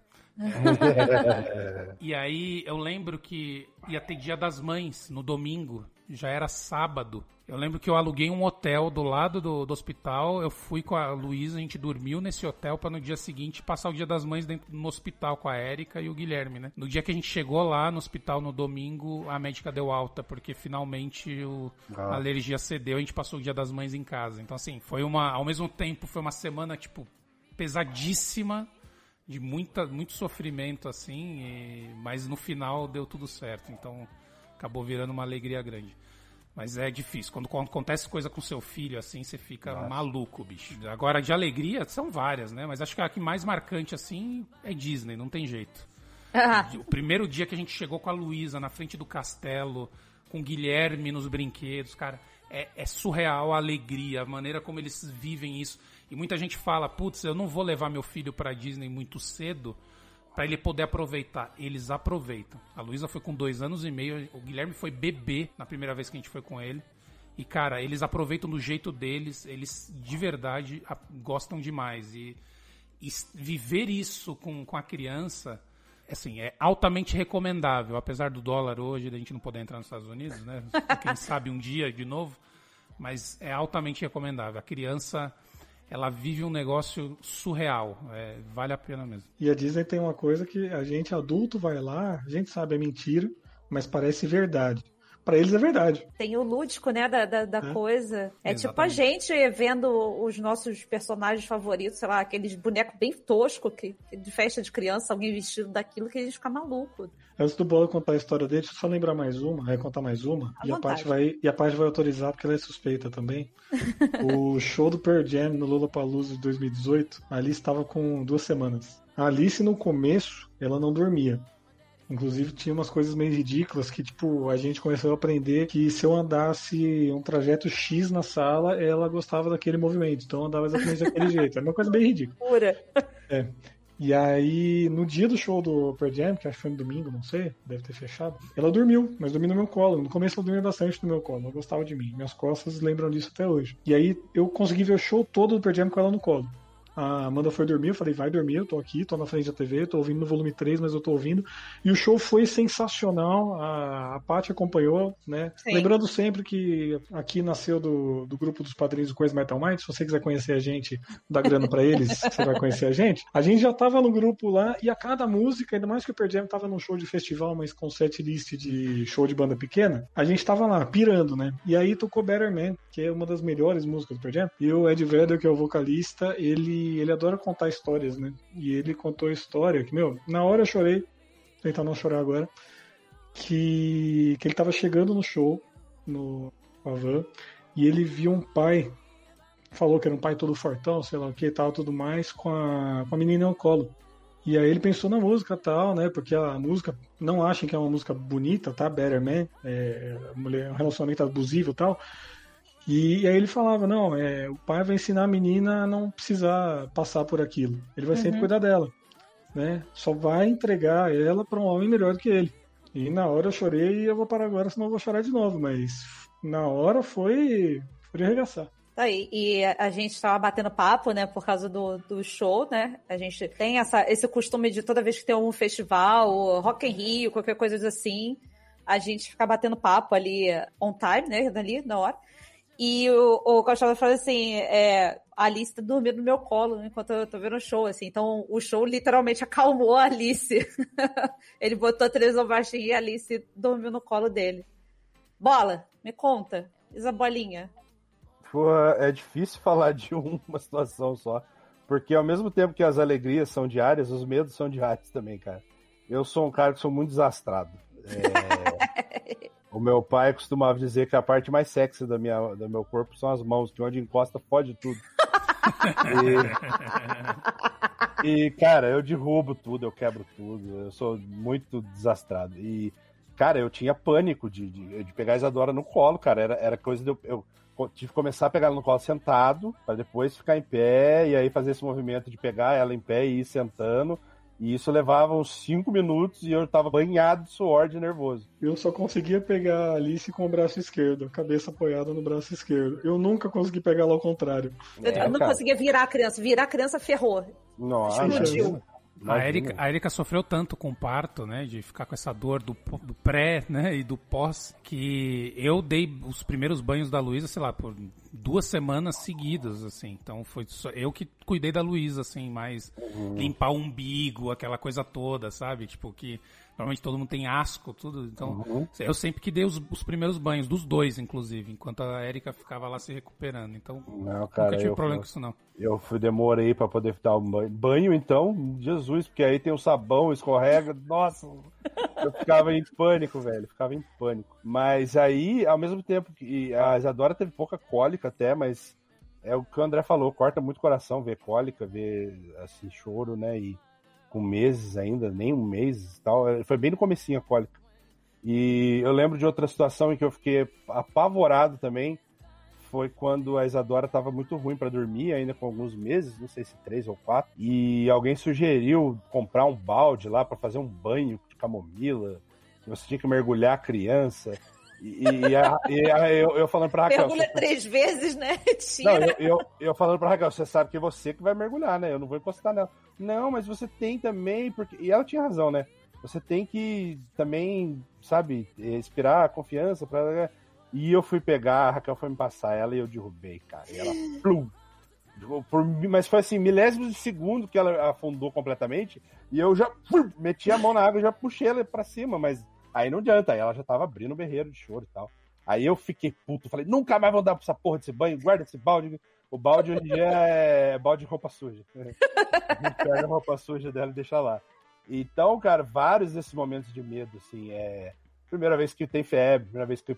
Como ela é mais novinha aqui dos três, então eu ainda tô vivenciando muitas primeiras vezes ainda, tombo, febre e tal, medo, né? Ela, graças a Deus ela dorme muito bem hoje em dia, mas no começo ali era, era tenso. E assim, as alegrias, cara, eu, é, tem uma, uma desgraça na nossa vida que chama pandemia, que começou um pouco depois que ela fez um ano. Então a gente não teve tantos passeios ainda.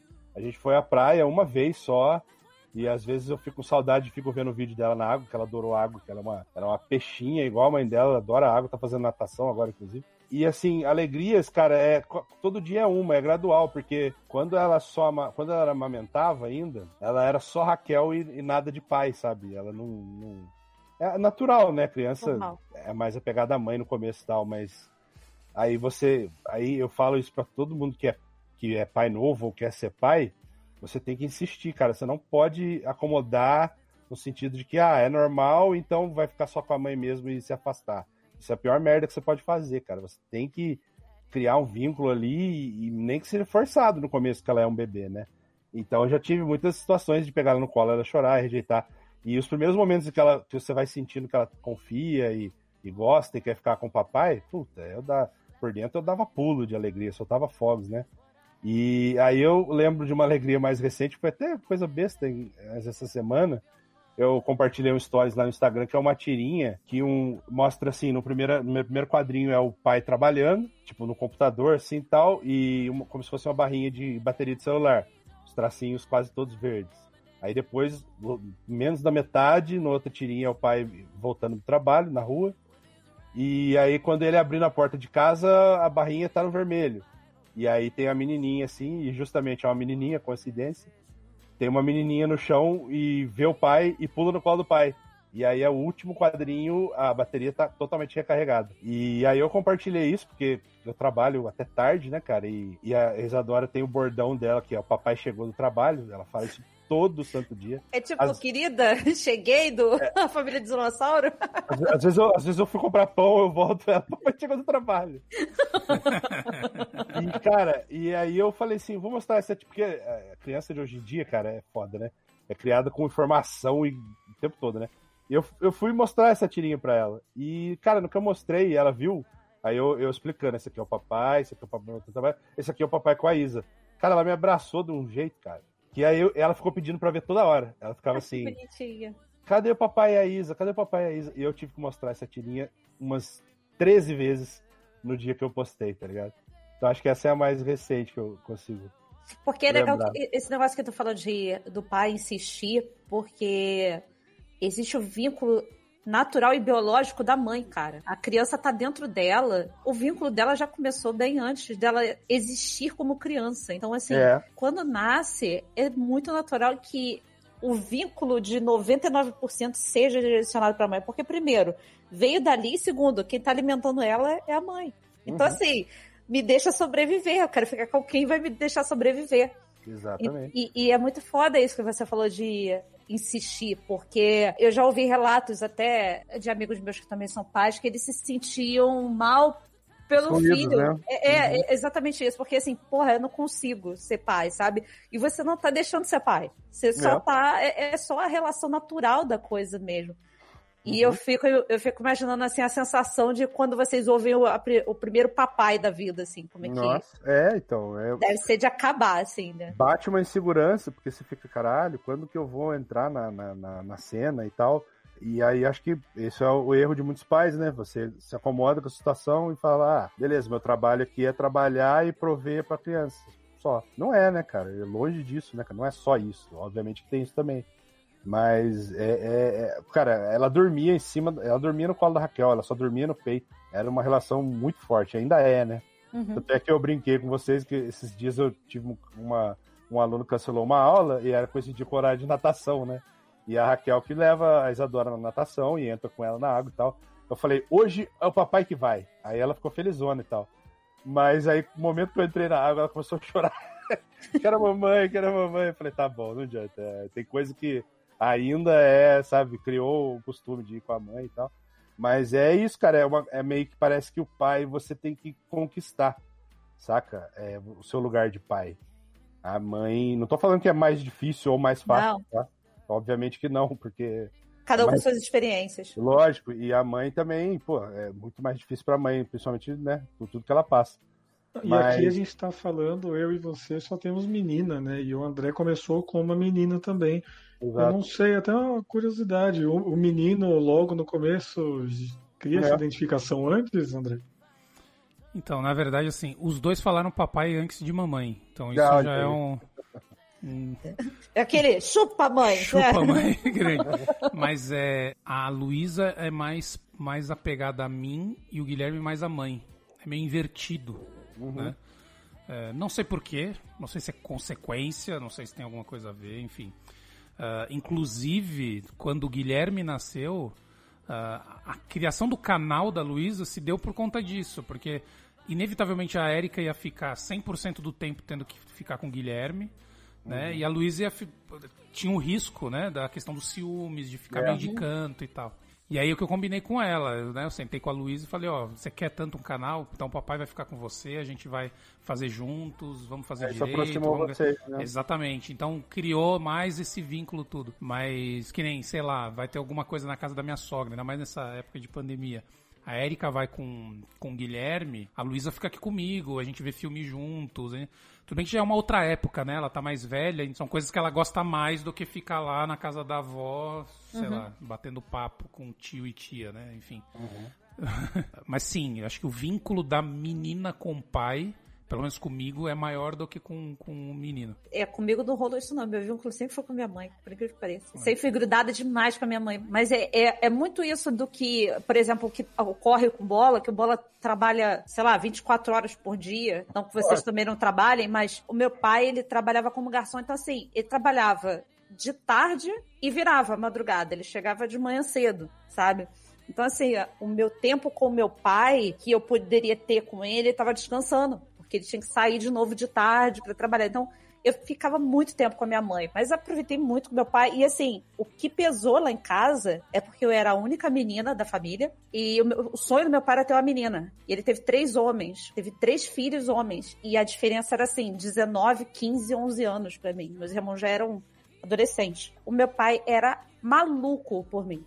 Mais maluco no sentido assim, louco mesmo de fazer qualquer coisa por mim. Teoricamente, eu fui uma, uma criança muito mimada pelo meu pai. Minha mãe não era tanto, minha mãe me jogava a realidade, assim, sabe? Mas o meu pai não, meu pai me escondia muita coisa, sabe? Então, é, as, as, minhas lembranças, já que eu não sou pai, né, que eu vou lhe trazer a diversas do meu pai, as minhas lembranças do meu pai são sempre muito assim, do tipo, sempre me ensinar o caminho do bem da coisa, sabe? De você ser certo de coisas erradas que eu fazia, apontar que aquilo ali não seria legal, que aquilo não era de uma pessoa correta, e de ensinar educação no sentido não educação de escola, isso também, porque tanto ele quanto minha mãe não tiveram acesso a grande escolaridade, mas faziam questão que eu não fosse o caminho deles. Mas o meu pai queria muito que eu fosse uma pessoa educada. Então, assim, eu era conhecida por uma criança que sabia falar bom dia, boa tarde, muito obrigado, tudo bem. Meu pai fazia questão dessas coisas, sabe? E eu acho isso muito foda quando eu vejo isso uh, do meu pai nos meus amigos e no meu irmão, que, que também é pai, que é pai de uma menina de 10 anos. Ele passando os valores que ele recebeu, sabe? Então, eu acho muito foda quando as coisas vão transpassando. As coisas boas a gente vai passando e o que não era legal a gente vai melhorando. Uhum. E eu falo isso até como tia também, sabe? É, mostrar para minha sobrinha coisas legais que eu fui criada, coisas que não eram legais e passar mais. Então, eu acho legal que o comportamento vai mudando a partir das nossas experiências. Aqui todo mundo é pai de menina, né? E normalmente quando você é pai de menina, você fica mais carinhoso, mais. É diferente. Uhum. Seja amoroso com o menino também. É, lógico. E ele é, e é impressionante como o Guilherme ele é muito carinhoso, muito amoroso, sabe? É, de chegar assim abraçar é, é, é, impressionante. Então, menino às vezes a gente fica mais largadão, né? É o segundo filho também você larga, mas uhum. é, seja carinhoso. Você como pai seja carinhoso, porque isso faz diferença também em como que as crianças reagem. É importante esse, esse carinho não só quando é menina, com menino também isso que tu falou é importante pra cacete pra gente tirar esse estigma de que o homem não pode ter sentimento. É, então, assim, hora, um abraço, é um beijo, importante pra cacete, porque a gente tá vivendo uma geração em que as pessoas estão frias e estão sofrendo porque se elas demonstrarem tá errado, sabe? Uhum. Então, frisa que o, que o André falou. Por favor, abracem teus filhos, sabe? Essa coisa de dizer eu te amo é importante Exatamente. demais. Exatamente. Demais. Eu lembro que, assim, os meus irmãos, quando a gente começou a fazer essa coisa de dizer que um ama o outro, já era muito depois velho mas uhum. muito depois de velho, não tinha essa movimentação, sabe, de é. te amo e coisa assim. Então, diz pro teu filho que tu ama ele, sabe, é, abraça ele e dá esse vínculo de sentimento para ele, porque isso vai refletir na vida dele para sempre, mas para sempre. É muito vai, tenso vai lembrar, isso, cara. Ele vai lembrar.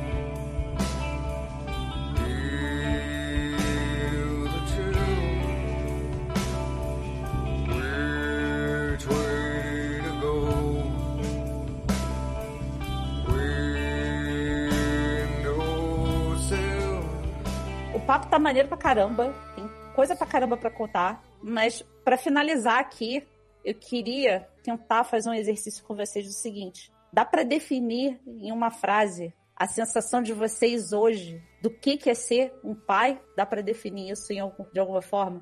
Uma frase só ou uma frase pode elaborar depois? Pode elaborar, vai lá. Cara, para mim, principal, vou ser bem centrado em mim.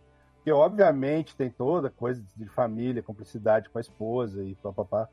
Mas o que me transformou mesmo quanto pessoa é, para mim, ser pai é um exercício de desegoísmo. Porque eu vou fundo agora, hein? Segura aí, ó, Mileto. Depois, Mileto vai editar, depois vai me analisar. eu sempre fui um cara egoísta, mas não no sentido de que eu sou um pau no cu que só penso em mim e não penso em mais ninguém. Mas sempre foi eu primeiro, saca? E eu. Não acho que você deva se sentir mal por pensar em você primeiro, e nem acho que isso necessariamente seja um defeito. Sim. É, a, a Raquel, minha esposa, ela já é todo mundo primeiro. Eu nunca vi pessoa tão devotada e isso que eu casei com ela, ela é foda. Porque, cara, ela nem pensa em si, assim, saca? É uma parada maluca quando ela gosta de alguém e, e se entrega. E, obviamente, que depois que a gente casou, eu já uh, exercitei isso melhor, né? No sentido de que, pô, agora é um casal e tal, vamos junto, vamos. E, cara, depois que nasce sua filha, nasceu a Isadora, velho, puta, é. Foda-se você, não é foda-se você, mas você se der, saca? Antes era eu primeiro, agora é eu se der primeiro elas em tudo. Então isso foi uma desconstrução sinistra, assim, de, de eu aprender a colocar, me colocar em outro plano e, e saber que eu estou fazendo aquilo lá por um bem maior. Eu sempre quis ser pai, ao mesmo tempo que eu sempre tive medo de ser pai por essa questão, porque você não vai ter o mesmo tempo para você mesmo, não vai ter o, o, sossego que você tinha, suas responsabilidades vão dobrar, tá, triplicar até. E esse era o medo justamente pela minha personalidade ser o cara sossegadão e, e que gosta da vida boa. E, e, esse era o medo que eu tinha de encarar. E a partir do momento que eu comecei a encarar e vi, cara, que é bem possível e é, uma, é um tipo de mudança que só faz bem. Pra eu me sinto uma pessoa melhor, sacou? Uhum. Então é isso. Para mim é um, além do amor, da alegria, da, da... Pô, é, você vira criança de novo, cara. Eu sempre fui um cara bobão. Agora eu tô, parece que mil vezes pior. Eu, eu, pior ou melhor, sei lá eu me deparo cantando música infantil sozinho. Não precisa estar perto dela. Eu lembro da música eu vou cantando, da, da, do Beatles, sei lá do que. Então, essa parada de se manter em contato com sua criança interior de novo, de uma forma mais intensa, para mim é muito recompensador. Isso eu já sabia. Eu sabia que eu ia ser o pai bobo. Quando a Raquel tava grávida, as nossas amigas falavam assim, cara, vai ser menina porque você tem muito cara de pai de menina. Eu falava, como assim? Como é que é cara de pai de menina?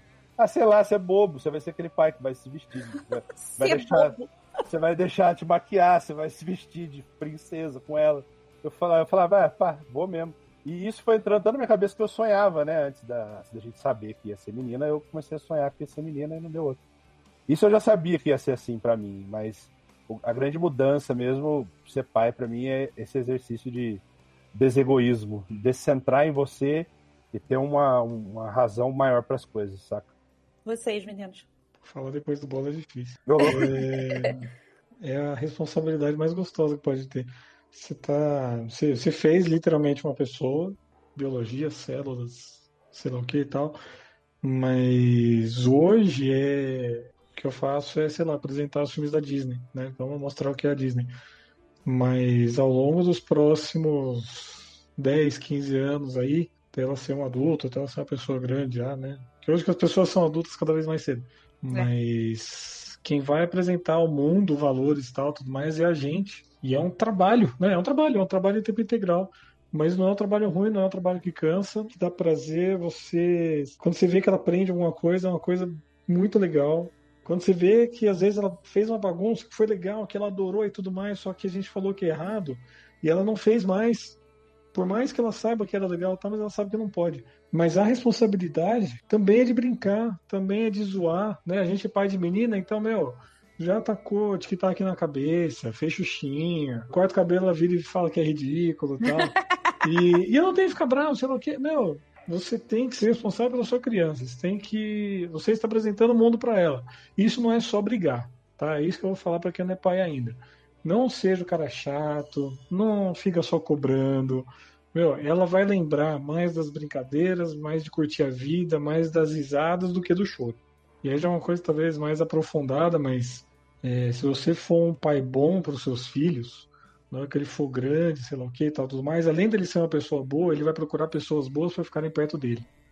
Né? Tanto as nossas meninas na hora de casar, quanto os nossos meninos, o, o Guilherme aí do André, aliás, ótima escolha de nome.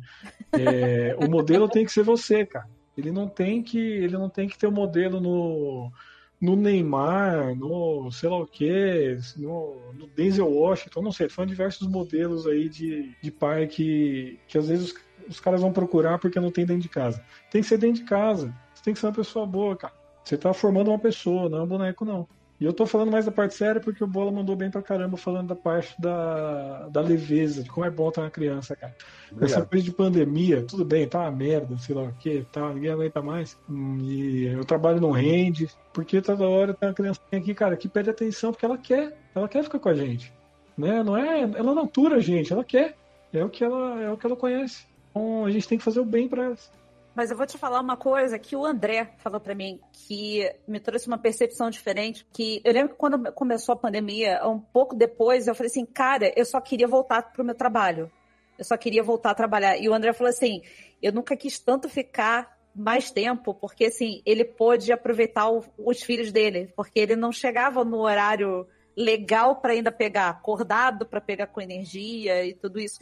E isso eu trago até para dentro de casa. A gente, pô, tá podendo almoçar em família, tá podendo, é, sei lá, a, a uma horinha ali do almoço comer todo mundo junto, ver uma coisinha rápida na TV. Então, assim, alguma coisa boa disso trouxe. Então, uhum. é literalmente essa época agora para as crianças são bem difíceis, mas também estão sendo momentos que elas vão lembrar lá na frente como a parte que eu mais convivi com meu pai e com a minha mãe. Exatamente. A Isadora ainda teve um, um, agravante que foi ela começou a escolinha em fevereiro do ano passado, né? Que ela tinha acabado de fazer um ano. Ela foi, acho que duas semanas e pum, pandemia. Então ela é muito sociável, ela é muito doida em criança e ela não tá podendo ver muita criança, né? Então é a gente tem que ser as crianças, os amigos dela, eu e a, e a minha esposa. E a brincadeira, quando, nossa, é, quando eu acabo o trabalho, cara, esses dias eu dei aula pra cacete. Terminei de dar aula nove e meia da noite, que eu tava fazendo 10 horas da noite, dançando com ela, tá ligado? Tipo, e você fica pregado, fica com as costas fodidas. Depois eu faço ela dormir, ela tá com sei lá quantos quilos já. Mas, pô, é o que o Solari falou, você fica pregado, pregado cansadão com, com alegria. Você vai dormir aquele sono bom depois. E eu acho que, assim, essa questão da pandemia, né? Eu sei que tem várias, diversas situações, né? Sim. Muita gente que não tem jeito, depende da criança, depende da, da forma como ele precisa da escola, enfim. Mas, por outro lado, tem pais que não viam a hora de da escola liberar para mandar, para despachar o filho. Uhum. E você vê que o, o cara, a, o pai só conheceu o filho agora, na pandemia. É. Sabe? Doido, né? Tá incomodado, que não aguenta, não consegue trabalhar, não consegue fazer nada, porque tá, tem aquele pentelho dentro da casa dele, sabe? É aí bizarro, manda cara. Aí manda pro professor, aí vou é lá bizarro, eu. É. Exatamente. Mas é, só para complementar um pouco o que vocês falaram, eu tô abismado aqui como a gente é parecido, Bó. É mesmo? Porque também, cara, eu sou filho único, né? Então, essa questão do egoísmo é, é latente. Uhum. E, e a Érica também tem esse perfil da Raquel. Então, tipo, pensa nos outros, enfim. Uhum. Bem-vindo ao clube, Érica. Então, essa questão de da gente entender que agora é tudo para eles, e aí eu acrescento que todas essas dificuldades que a gente passou nos últimos anos com, o meu, meu problema de saúde que eu tive e tal, é impressionante. Toda vez que eu fui para uma cirurgia, meu único pensamento era neles, sabe? É. O único pensamento assim, cara, eu não quero deixar eles aqui, sabe? Uhum. Eu, eu, quero, eu quero ter mais um pouco de tempo para minimamente eles conseguirem, sabe, eu consegui ter passado tudo que eles precisavam para tocar a vida, sabe? É, é, a primeira vez que eu tô falando disso assim, mas cara, é, é, foi difícil assim, cara, todas essa, todos esses, esses meses que passaram, tudo, e por mais que eles não percebam muitas coisas no detalhe, a gente a gente sempre tentou fazer, né, com que tudo tivesse ok, tudo, mas no final sente, né? Tipo, ver o pai meio derrubado, né? É com tratamento, é, é com não sei o que, é volta do hospital, vai pro hospital e tem que ficar com a mãe, às vezes a avó tem que vir ajudar, enfim. Às vezes não, muitas vezes. E meu único pensamento era neles, não era em mim, sabe? Uhum. Eu sempre fui um cara do tipo, puta, eu quero. Eu sempre planejo muito as coisas antes, não, porque a gente vai viajar, eu passo o ano planejando a viagem. Não, porque eu quero começar uma coleção, eu só penso nisso, eu, eu vejo isso, eu olho para isso e tal. Muito pensando em mim, sabe? Mas nessas situações você começa a olhar e pensar, cara, minha vida é para esses caras, bicho, é para esses pestinhas, sabe?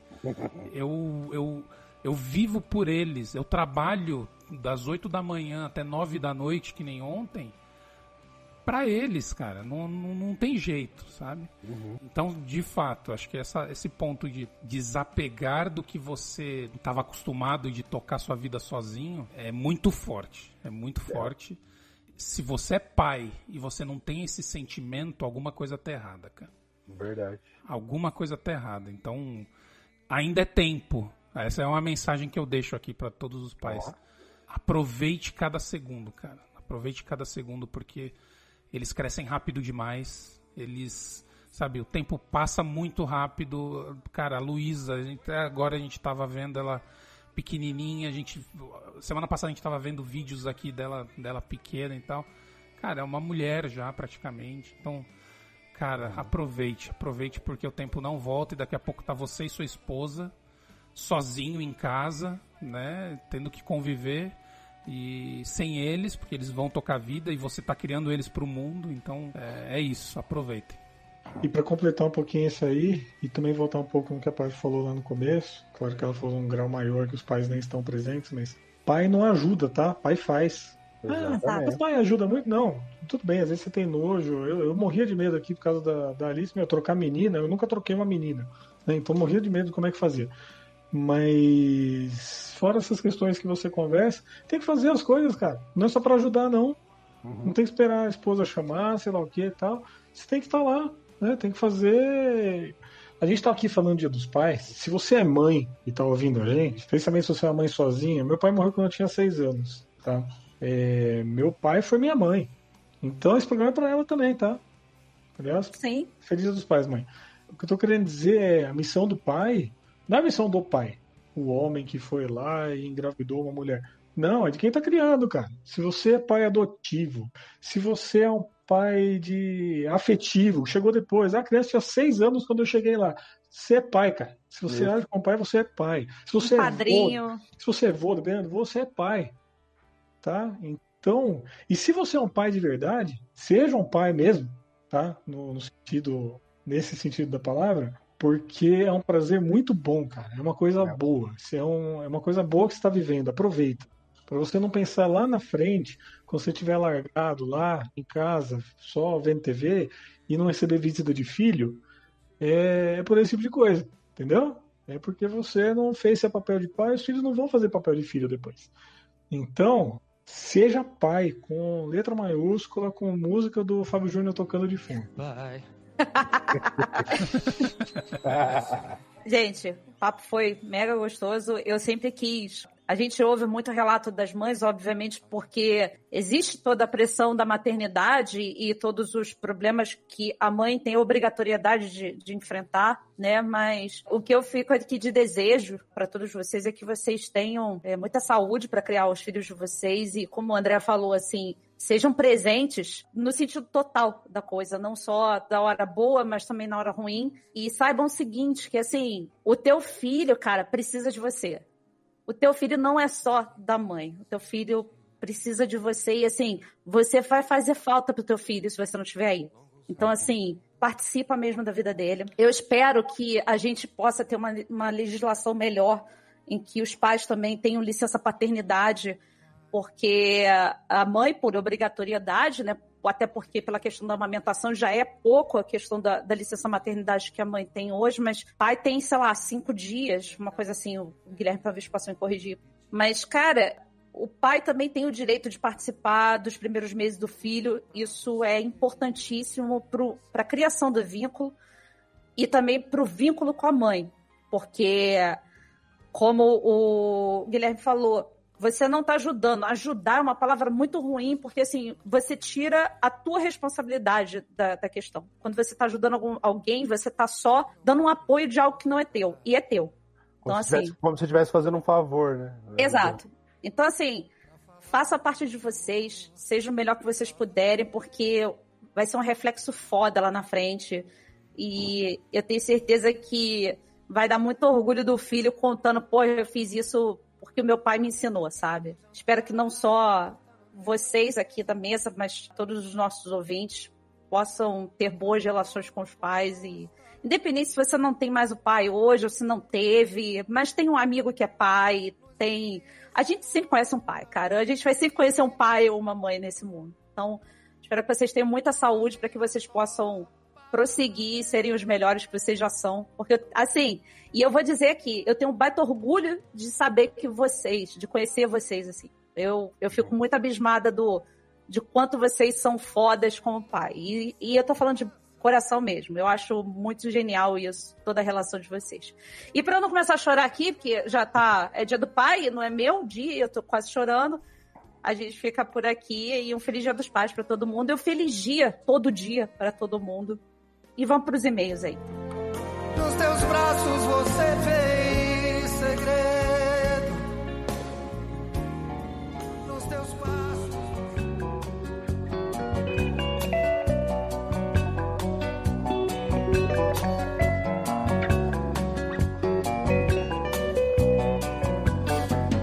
Esses seus cabelos brancos, bonitos, esse olhar cansado, profundo, me dizendo coisas, num grito me ensinando tanto do mundo e esses passos lentos, de agora caminhando sempre comigo, já correram tanto na vida, meu querido, meu velho, meu amigo.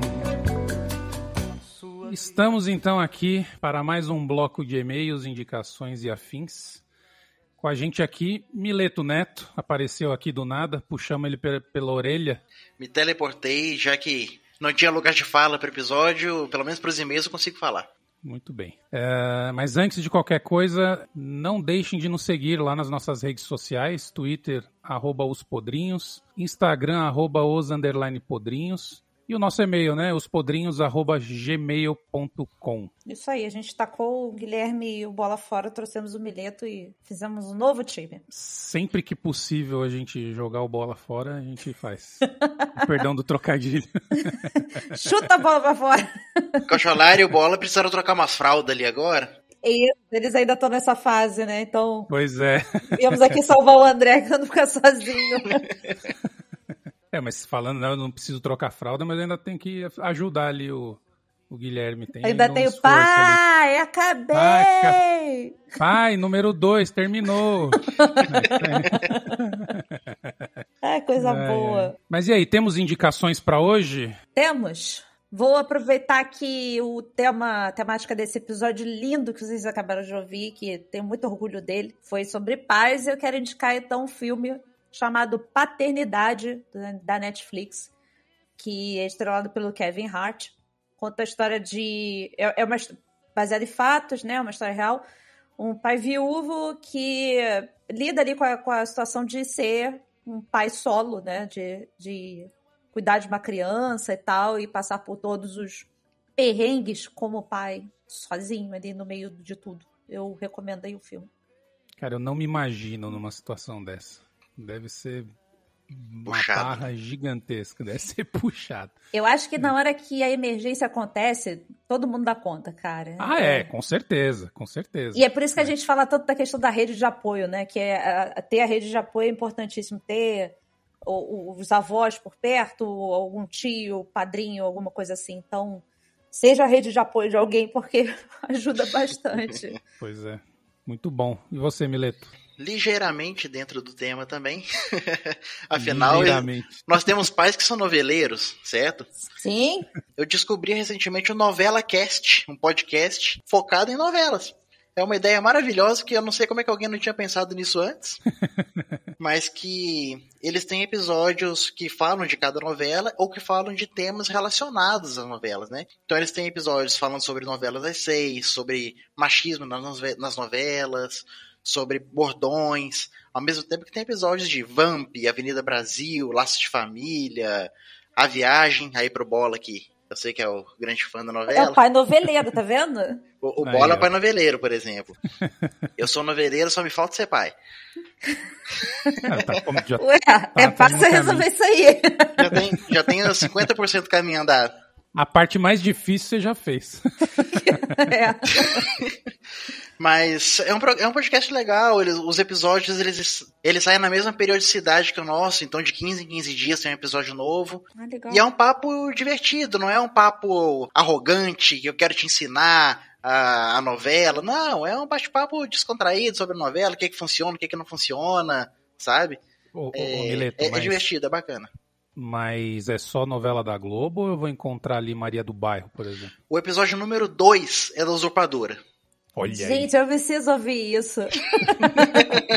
e eu quero um podrinhos sobre todas as Marias de. Como é que é o nome dela? É, é Thalia. Thalia. Thalia. Eu, Mari, Marimar, Maria do Bairro, eu vou trazer esses podrinhos para vocês, eu estou prometendo aqui. E vou rever as novelas. Isso é bom. Então, isso é importante. Isso é bom. Apesar de ter visto Maria do Bairro umas cinco vezes quando passou da SBT. Aliás, quantos episódios deve ter essa bodega, hein? Gente, deve sei ser... lá, 500 mil.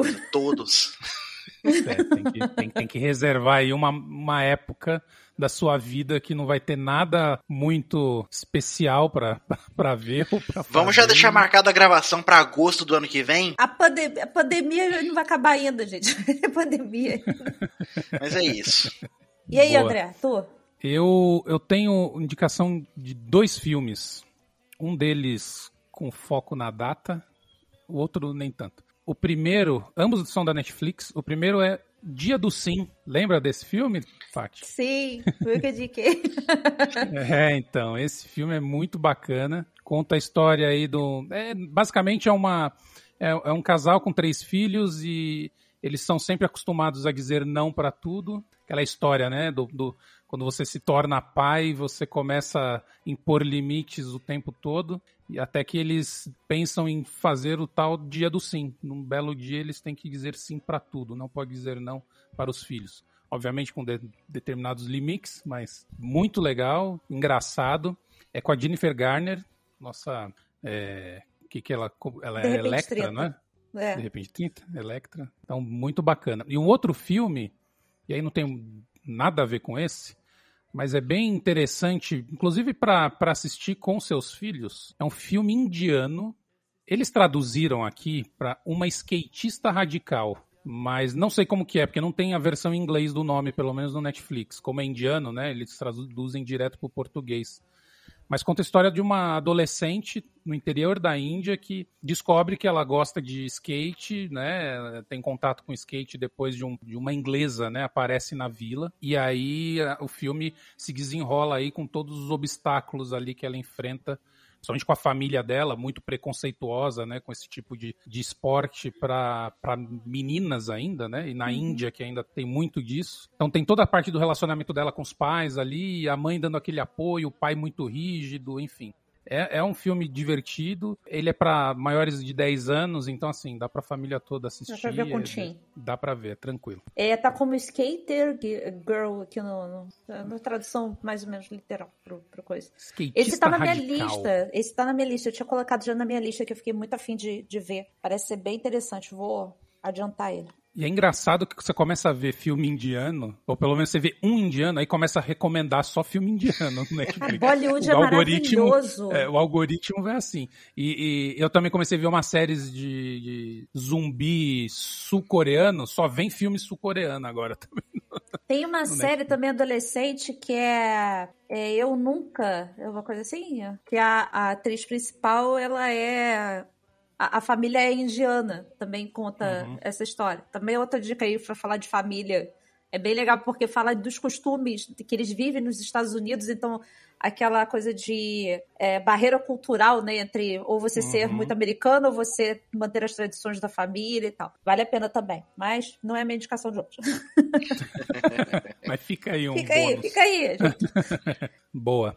E antes da gente ir para os e-mails, temos o resultado do, do draft do nosso último episódio. Temos. Músicas Disney.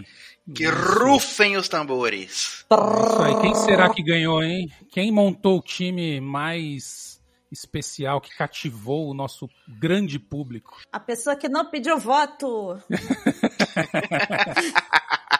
Eu ia falar pra você ler de baixo para cima, mas. Não, vai lá. Al, al, alguém não se contém. Não, eu tô quieta. Hum. Vai lá, André, dá resultado pra gente que eu não faço ideia. Nossa senhora. Agora que eu tô vendo, hein? Vamos de baixo para cima, é isso? Como vocês é, querem? Vai lá. Então vamos lá. Em quarto lugar. Rebaixado. Rebaixado para a segunda divisão dos drafts. Mileto Neto com 10% dos votos. Eu já tô tão acostumado com rebaixamentos que já. eu ia falar eu já... que se fosse comigo eu ia ficar ok também. já nem dói mais. Não, é tipo aquele negócio que a pessoa tá com, com a faca enfiada no peito, assim, tá tudo uhum. bem. Ai, fine. Somos poucos, mas muito obrigado por todo mundo que acreditou no meu time. Pois é. Obrigada pelas cinco pessoas. O Mileto, o Mileto que teve uma lista um pouco mais alternativa, né? Que até chegou a arrebatar coraçõezinhos de, de fãs disneiros. Ó, oh, mas deixa eu falar uma coisa. Muita gente elogiou, falou que a lista realmente é mais alternativa. Mas aquela música do Viva, do Lembra de Esse Mim. Esse machuca. todo mundo falou, cara, essa música foi, foi uma pontada no coração, sabe? É. Teve gente que deu voto para você por causa dessa música, não pelo time. Exatamente. Eu tentei pegar na emoção e realmente consegui, porque. Ah, assim, a gente sabe, né? As quatro listas foram, foram bonitas, mas é, não tem jeito, né? Quando... Só, só tem um ganhador, né? Só, tem, só, só dá para uma pessoa vencer. É isso aí. Em terceiro lugar, vou te falar que muito próximo do Mileto, com 12% dos votos, Guilherme Cautiolari. Olha, bem apertado. Cautiolari, quer falar alguma coisa sobre isso? Obrigado, Cautiolari. Belas palavras. Ele que investiu muito em Rei Leão, mas não. não Eu deu. quero saber se em casa deu tudo certo. É, isso que é importante, né? Eu sei que a esposa dele não votou nele. Só digo isso. Talvez não tenha dado certo. Mas enfim. Se você estiver dormindo no sofá ainda, avisa pra gente. É isso aí. Ele tava reclamando de Dona Coluna outro dia, não tava? Olha aí. Pois é. Pode ser um indício. Descobrimos a verdade. Meteu a culpa na cadeira, né? Porque dormir na cadeira deve ser foda. É. Tá, tá dormindo na, na caminha da Alice, né? Que é metade do, do tamanho dele. Com a perna dobradinha, assim, com o joelho, assim. Pé no chão. E chegando então, quem será que ganhou, hein? Quem ficou em segundo, quem ficou em primeiro? Quem foi? Só tem eu e você agora, André. É. E aí? E agora? Que o Bola não foi. O Bola não foi. O Bola fugiu. Bola Quais foram as porcentagens? O primeiro ficou com quantos por cento e o segundo com quantos? Então, foi uma goleada. O primeiro meteu 54%. Venceria no primeiro turno. e o segundo ficou com 24%. Então não precisa fazer muito suspense, né? Todo mundo sabe quem foi, né? Pois é. 54%, todo mundo sabe quem foi. É quem tem a maioria dos amigos no Twitter Mentira, não foram amigos, foram pessoas que gostaram da lista, olha. Olha aí. Eu não pedi voto. Dona Patrícia Fui Giovanetti. gente. Yes, eu fiz o melhor time. E logo no primeiro draft, isso vai ficar pros anais do podcast. Sorte de principiante. Pode ser também. Pode ser. Todo mundo era principiante, é. né? Só você que teve a sorte. O que importa é que foi do draft mais importante que foi o de músicas de Disney. Só isso, vai ser o draft mais importante de todos. Isso vai virar quiz lá no episódio 200, sabe? Quem ganhou o primeiro draft, com quantos por cento? Tá lendo um livro. é ser. aquele negócio, né? O gramado esburacado é só pro time que derrota, né? O time que Isso. Ganha, Não, tô muito feliz, muito obrigada pelos votos. Que bom que vocês gostaram. Foi montada com o coração. Muito obrigada a todos os meus fãs nessa empreitada. E eu espero que no próximo a gente esteja junto novamente. Parabéns, um beijo. Patrícia. Fique com Deus. Muito obrigada, pai, mãe. Muito obrigada a Deus. Parabéns, mas você não teria vencido se você Muito tivesse deixado passar. Amigo, estou aqui.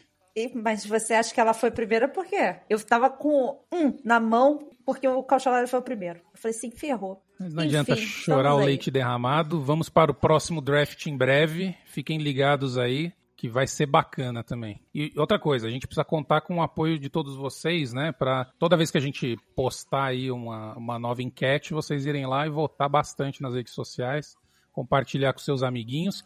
E para quem não lembra quais foram as, uh, os times, né, que a gente selecionou aqui nos, no, no draft de músicas Disney, vai lá no nosso Twitter, que tem lá a enquete já com toda, todo o percentual lá de, de votação. E também tem o post lá com a nossa com a lista das músicas. E vale ressaltar, André, que o, o a gente vai abrir a enquete sempre na segunda-feira seguinte a, a, ao episódio. tá postado no ar, para dar tempo de todo mundo ouvir com calma, escolher o time. E aí na segunda-feira a gente posta a enquete e geralmente fica ali no, no Instagram 24 horas. E no Twitter fica até sexta-feira seguinte para poder todo mundo votar. Isso. E se vocês gostaram do formato, acharam bacana esse tipo de episódio, acharam que vale a pena a gente fazer mais no futuro, mandem pra gente sugestões. A gente quer saber quais outros drafts a gente pode fazer. Mande por Twitter, mande por e-mail, mande por carta, mande por sinal de fumaça. A gente quer ouvir, queremos sugestões. Carro de som na frente da casa do André. Por que na minha? Porque você é mais legal, você só é o único que tem casa. Eu não tenho casa. O resto mora na rua. É isso. Aí é mais fácil o carro de som incomodar. Não, porque a gente é itinerante, é tudo cigano. Ah, entendi. Tá bom.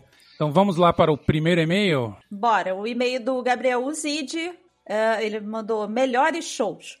Fala, seus podreira, tudo beleza aí? Tudo bem. Tudo beleza. O melhor show da minha vida até o momento foi o meu primeiro show do Maiden em 2011. Por ser minha banda preferida, a sensação de estar na pista prêmio, muito perto do palco, vendo, meus, vendo seus ídolos é algo inexplicável. Chorava em cada música que tocava, sem falar que eu vi músicas que não, costuma, que não costumam tocar, como Dance of Death. Showzão foda demais. Só não foi 100% perfeito porque a banqueta do Nico bateu lindamente na. A, a, a baqueta, baqueta, mano, se fosse a banqueta, a banqueta. ia ser foda. Desculpa. Você imagina? Eu imaginei o Nico quebrando a, ba a banqueta, jogando. O cara jogando banquinho no meio da galera. Ué, vai que. Testa. Só não foi 100% porque, perfeito porque a baqueta do Nico bateu lindamente na minha mão e eu não consegui pegar. Puta merda. Já aconteceu isso comigo, hein? Mas era palheta. Consegui pegar a palheta do Samuel Rosa, já. Eu pequenininha consegui pegar. Você devolveu para ele? Não. não. Ah, então. tá aqui até hoje. Peguei do bolso dele, né? É. Outro show muito foda foi o System em 2015. Porradaria do começo ao fim. Incrível demais. Aguardando agora show do Metallica e do Halloween para completar shows das minhas top 5 melhores bandas. É isso aí. Um abraço de máscara e o Boleta é hater de Maiden. Olha aí, tem isso. Olha, denúncia. Denúncia. Bola, o que você tem a dizer sobre isso? Ótimo, muito obrigado. Aí, aproveitando, o Zid mandou outro, já falando sobre o nosso draft de Disney. Melhor música da Disney não foi dita. Fala, seus podreiras. Tudo certo aí? Com os nomes, tudo certo. Tudo certo. Animal EP sobre músicas da Disney. Mesmo não sendo falada melhor, e é claro, a minha preferida. Como sabiamente disse Cautiolari, Rei Leão é o melhor filme da Disney. Então a melhor música só poderia vir desta obra-prima. Eu fiquei curiosa porque assim, todas as músicas realmente muito relevantes do, do Rei Leão foram ditas, né? E, uhum, mas enfim. Uhum. Contudo, a música está presente no segundo filme da saga. Ah. Uhum. Por isso acredito que seja mais lado B, que é a música Somos Um, que o Simba canta para Kiara. Hum. Música lindíssima, que eu inclusive cantava para o meu sobrinho. Ah, que bonitinho. Editor, bota o um trechinho dessa música, vai, por favor. O cara tá querendo editar agora o podcast. É. Você deve compreender que nem tudo vai ser só diversão. Pois um dia, meu amor, a tristeza e a dor também virão. É isso aí, galera. Muito sucesso. Continue essa obra de arte e me contatem. Beijos no coração. Vou te contratar para ser nosso advogado, Zid. Outro, né? O Rei Leão 2, assim, ficou muito apagado na minha memória. É, Passou batido. Eu lembro mais do Rei Leão 3, que é a história contada do ponto de vista do Timão e Pumba, né? Do que do 2. Sim, eu lembro do, do 3. Lembro, porque a, foi a partir do 3 que criaram até o, o desenho, a série de, do desenho animado deles uhum. dois, né? Porque funcionou tanto. Mas o 2 é totalmente apagado. Passou muito batido. Eu não lembro de nada. Sinceramente, não lembro. Próximo e-mail de Otávio Alexandre. Assunto Disney, que era um filme do Brasil. Amigos, estou aqui para agradecer por mais um super podcast. Escreva esse e-mail um dia depois da perda do grande Orlando Drummond. Putz. Uma pessoa que não cabe em palavras a importância que teve para todos os brasileiros. E por isso gostaria de sugerir o tema dublagem para vocês fazerem qualquer dia. Claro que não necessariamente a parte técnica ou histórica, por mas favor. seja dublagens favoritas. Mas tem de dublagens favoritas, adaptações que vocês acham melhor que o original, e devo pessoalmente agradecer a vocês como fãs de dublagem, por vocês darem valor às músicas da Disney em português. Senti uma o que você tem a dizer sobre isso, André? Senti uma alfinetada. Cada um pode ter sua preferência, mas de tanto consumir conteúdos de cinema, onde se exalta a versão original dos filmes, eu fico muito feliz ao ouvir vocês falando das músicas na nossa versão. Sobre o episódio, é só, sim, só, só uma coisa, desculpa aí, Mileto, só um, só um ponto. A versão da música em português não é considerada dublada. Dublagem é, do, é o filme, correto? É, é, é, que ele, eu, eu entendi o que ele quis dizer, porque geralmente a gente acaba botando a música em inglês como sendo a principal, sendo que, por exemplo, as músicas que eu ouvi em português quando uhum. criança, para mim são as principais, são as originais, entendeu? Uhum.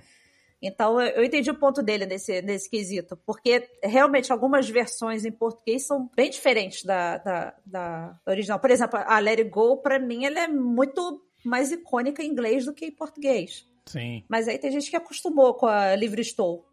É. é. que depende muito, principalmente as mais antigas, né? Sim. O André colocou na lista dele a When I Wish Upon a Star. Pois e é. em português não é tão icônica quanto não, em é. inglês, é. sabe? Exato. Sim. Mas, mas eu entendi o ponto que ele quis dizer. Sim. Mas sim, é diferente. Uma coisa é uma versão da dublagem em si. Sobre o episódio, sim, Paty, eu já vi muitos filmes da Disney. Ufa! Às vezes dá vontade de pegar todos os clássicos da infância e rever. O meu Rei Leão da infância foi Tarzan. Eu só fui ver Rei Leão com uns 14 anos, acho. Aliás, não é uma música original, eu acho. Mas aquela que toca na abertura de Wally eu acho maravilhosa, com o contraste do mundo vazio e repleto de lixo. Muito igual a hoje, exceto pelo vazio. Uhum. É, não tão igual a hoje, então. Eu não, não vi o Wally, eu tô com essa falha de Nossa, caráter até hoje. Olha, corrija, porque isso é legal. Então, eu tô nessa dúvida que o Felipe falou que eu vou chorar absurdos com o filme, então assim, eu não quero chorar agora. Ah, Mas eu vou ver, eu vou ver. Eu choro com tudo, não adianta. Aliás, um podcast só de Pixar também seria uma boa. Bem, vou me policiar, se não surgiram mil temas, entre parênteses Chaves, parei. Chaves tá na lista. Tá um dia sai. É. Gostei desse da Pixar também, quem sabe. É. Voltando aos filmes, eu me lembro muito de ver, como eu disse, Tarzan, Lilo e Stitch, Mogli, mas as músicas não ficaram muito na mente. Hoje eu me lembro de Necessário, somente o Necessário, mas a cena mesmo não vem à mente. Uhum. Mesmo só com 20 anos, a infância parece que foi há muito tempo. Enfim, vou terminar comentando sobre um filme que de fato vi completo esse ano, apesar de na Globo, então deve ter tido um corte aqui e ali. Mas estou falando de A Princesa e o Sapo. Que filme lindo. Porra, Disney. Maravilhoso. Para com essa merda de 3D e volta com 2D. Desculpa o palavreado, gente. Vocês são os fofos e não nos deixem. Abraços e beijos de Minas Gerais. Ah, é o mineiro, Mileto. O Otávio é teu, teu vizinho. Se você for de Belo Horizonte, me avisa que a gente vai assistir um filme da Disney junto aí. tá bom, depois da pandemia. Princesa e o Sapo é um puta filme também. A trilha sonora, só pela trilha sonora já, já vale, mas. Eu escutei a trilha depois do podcast de, do draft que vocês falaram pra, pra eu escutar uhum. a trilha, o falaram principalmente, eu escutei a trilha. Eu achei a trilha tão maravilhosa, mas ainda não fui ver o filme, mas eu fiquei presa na trilha. Eu já sei as musiquinhas é, até, tão boa que a hora que for ver o filme, a ambientação toda, enfim, é, é. é 10, vale a pena. Vou tirar uns dias para ver os filmes da Disney com, comendo pipoca. E o Otávio, ele mandou um outro e-mail depois, com o assunto adendo. Olá vocês, achei pertinente mencionar que saiu um podcast com o Zé da Viola, o podcast Só um Minutinho, de Ed Gama e Estevan Nabote. Acabei não falando tanto de música no último e-mail, mas gosto muito da de nada de Moana, e eu nem vi o filme, assim como as versões do novo Aladdin. Gostaria de acrescentar que além das clássicas, que uma música de Divertidamente, a primeira que toca quando a alegria aparece, é simplesmente belíssima. E me dá muito uma sensação mista de alegria e tristeza, o que casa muito com a trama do filme. Aliás, como disse no primeiro e-mail, eu sou muito fã de dublagem. E esse filme tem um puta elenco, que se não me engano fez dublagem pela primeira vez, como Mia Mello, Léo Jaime, Catiuxa Canoro. Mas enfim, para finalizar, o que dizer dessa última semana? Antes de ter a partida do Drummond, e em menos de uma semana se vai a Mário Monjardim. Enfim, desculpe o acúmulo de e-mails, mas eu senti que precisava acrescentar isso. Beijos a todos. É, então, Otávio, é, Divertidamente é meu filme favorito ultimamente. O Rei Leão é o filme que mais me marcou, da, da Disney. Eu, eu, eu gosto de dividir. E Divertidamente é meu filme favorito da Pixar. É o filme que mais me marcou na vida, então eu tenho um carinho muito especial por ele. E falando das dublagens, cara, eu sou uma pessoa que foi criada nos 80, então dublagem é algo muito marcante para mim, mas muito marcante, porque a gente, é, hoje em dia, é, as primeiras vezes que eu ouvi as vozes de determinados atores de, da sua versão original, né, eu levei um susto. tipo o Michael Douglas. O Michael Douglas, pra mim, tem uma voz maravilhosa dublada. Aí quando ele vai falar, ele tem uma voz de, de rato, assim, falando assim, a original dele. Então. e o Orlando Drummond, cara, é, eu tive a oportunidade de conhecê-lo, criança, que ele fez uma palestra num colégio e uh, o meu coleguinha da rua estudava lá e conseguiu me, me levar lá para ver a palestra. E eu era pequenininha e pedi pra ele imitar o Scooby-Doo. Ele imitou o Scooby-Doo pra mim me, e me fez um carinho na cabeça. Olha aí. E anos depois, já morando aqui no bairro de Vila Isabel, que é onde o Orlando Drummond morava, eu encontrei com ele numa lojinha de 1,99. E eu e meu marido ficamos totalmente é, envergonhados de ir falar com ele, mas a gente ficou de longe dando tchauzinho, assim.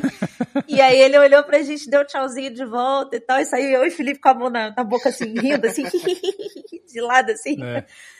E ele era sensacional, cara, sensacional. E é foda que na mesma semana que morreu o dublador do Scooby, morreu o dublador do Salsicha. Então foi uma coincidência muito, muito louca, assim. Pois é. E as pessoas estão indo, cara, não adianta. As pessoas vão, é idade mesmo. Viveram é. até bastante. Vamos torcer para que novos dubladores venham aí e continuem marcando a gente como marcaram os outros. E alguém, alguém tem que benzer os dubladores, né? Ontem faleceu a outra, né? A Cristiane Luiz essa semana, se eu não me engano, esse, esse ano também morreu a que dublava o, a Arlequina. Ela fazia meu pudinzinho. Aquela da, Olha aí. Da pudinzinho, acho que ela faleceu é. esse ano também. Já morreu dublador pra caralho esse ano. A Cristiane Luiz, ela, a mais famosa dela é Margarida, que ela fazia. Sim, verdade. Putz, eu não, não peguei a notícia dela. É, tá eu, foda, tá foda. Eu não sei se realmente é uma coincidência num ano tá morrendo tanto dublador assim ou se sempre vem morrendo dublador ao longo do tempo e não se falava, sabe? E agora que, principalmente quando tem os mais famosos, né? Porque, cara, se você parar pra pensar, a quantidade de gente que trabalha, e normalmente são, são atores, né, que fazem isso, uhum. enfim. E, e, nos últimos tempos acho que ficou muito latente essa, essa profissão, principalmente por conta do. Acho que Guilherme Briggs também veio bastante pra mídia. Sim. Mesmo o próprio Orlando Drummond agora, nos últimos nos últimos tempos, né? Começaram, o que foi bom também, né? Começaram a homenagear essas pessoas antes delas delas partirem, né? Então isso é uhum. Isso foi e bacana. fica registrado, né? Você falou do, do Briggs. O Briggs é o responsável direto. Porque, assim, o, o Briggs, ele, ele apareceu no Jovem Nerd. E aí, por causa da, da, audiência do Jovem Nerd, ele virou realmente a figura mais potente dentro das redes sociais. Digamos que ele virou o embaixador dos dubladores, né? Sim. né? Perante as outras pessoas. E ele está fazendo um trabalho incrível de reconhecimento da, dos próprios dubladores, sabe? É, uhum. De trazer a galera da dublagem para a rede social, para as pessoas seguirem, para as pessoas valorizarem o trabalho deles. E todo esse processo do Orlando Drummond foi tudo arquitetado por ele, assim, de fazer as homenagens para ele devidamente. Sim. Teve bloquinho do Orlando Drummond, teve bloco de carnaval aqui do Rio de Janeiro, Olha. do Orlando Drummond que ele foi. Então, o Briggs é um cara que é, ele ama o que faz e ele tá levando a profissão do, dos dubladores brasileiros para um outro patamar que já mereceu há muito tempo, assim. Quando tivermos carnaval, certamente teremos samba enredo do Orlando Drummond. Se, ah, ah sim. Se, Com não se ninguém pensou nisso ainda, fica a dica. Já vai ter do Paulo Gustavo. Pois é. Mas é isso. Vamos, vamos localizar e passar um plástico bolha aí no Guilherme Briggs, no é, Nelson Machado, no Wendel Bezerra. Por favor. Pelo amor de Deus. Seu Júnior, porque tá difícil. É isso aí. Vamos lá, e-mail de Daniel Moura, episódio 3, Draft Disney. É um e-mail longo, hein? Preparem-se. O Lemuri é o Zubumafu, não o Eu Me Remexo Muito. Beijos. Olha só. Eu não sei, acho que a gente deve ter falado em algum momento que o meu remexo muito era um Lemuri, não foi? É, foi o Mileto. Sim, foi, foi eu que falei. Eu não sei identificar, então eu, eu acreditei. Eu nem eu lembro fui, do Zubumafu. Eu fui jogar isso no Google, é aquele bicho que tem a cara é, preta e branca. Que, que é... joga aí no Google, você vai ver. Não, eu tô um, jogando. A... televisão. Parece um bicho preguiça. A cara não é esquisita, mas eu realmente não, não me lembro. Essa referência não tem. É um bicho preguiça de olho esbugalhado. bicho preguiça que levou susto com alguma coisa. É. Próximo e-mail, Lu Luiz Fernando Leal King. Shows. Olá, meninos e meninas. Eu já era ouvinte do CMM, depois do sábado 14 e agora dos podrinhos. Vocês não param, não? É não. bom. é bom que não parem mesmo, pois gosto muito dessa turma. Ah, bom, vamos ao assunto. O primeiro show de rock que fui, banda de gente grande, foi do Iron Maiden. Mais um suspeito aí, ó. Se não me engano, em 2008. Não era turnê de divulgação de álbum, só tocaram clássicos. Foi no Parque Antártica, por sinal, essa é a única forma de eu colocar os pés em um estádio de futebol. Ainda mais lá, né? É incrível como é que o Iron Maiden é grande no Brasil, né, cara? Sim. É foda. Desde que eu me lembre de, lembro de gente, sempre foi em estádio. Igual Metallica, né? Acho que no último Rock in Rio, eu me lembro de um levantamento que eles fizeram que o de todas as bandas headline assim, de cada dia, né? E o Iron Maiden era a única que tinha maior número de ouvintes no Brasil e não em outro país, não lá fora, sabe? Uhum. As outras bandas todas, Bon Jovi, sei lá, não lembro que era, Foo Fighters, tinha mais ouvintes nos Estados Unidos e depois no Brasil. E o Iron não, é mais ouvintes no Brasil. Pois é.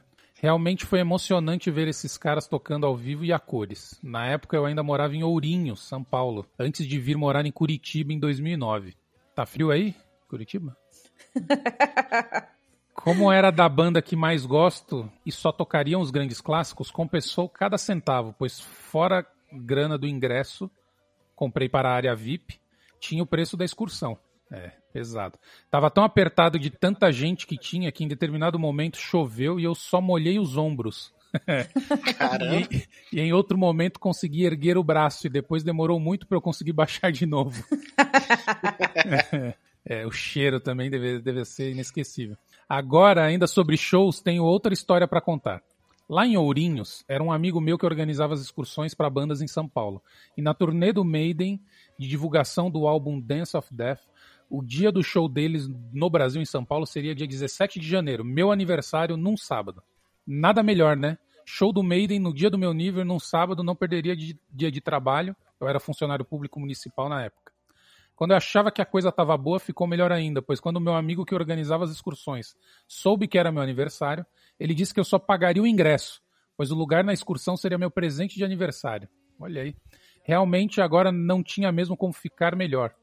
Pois bem, na segunda-feira da semana, que teria o show no sábado, começou a aparecer umas bolinhas de água no meu rosto. Ai. Fui no médico, catapora. Puta Ai.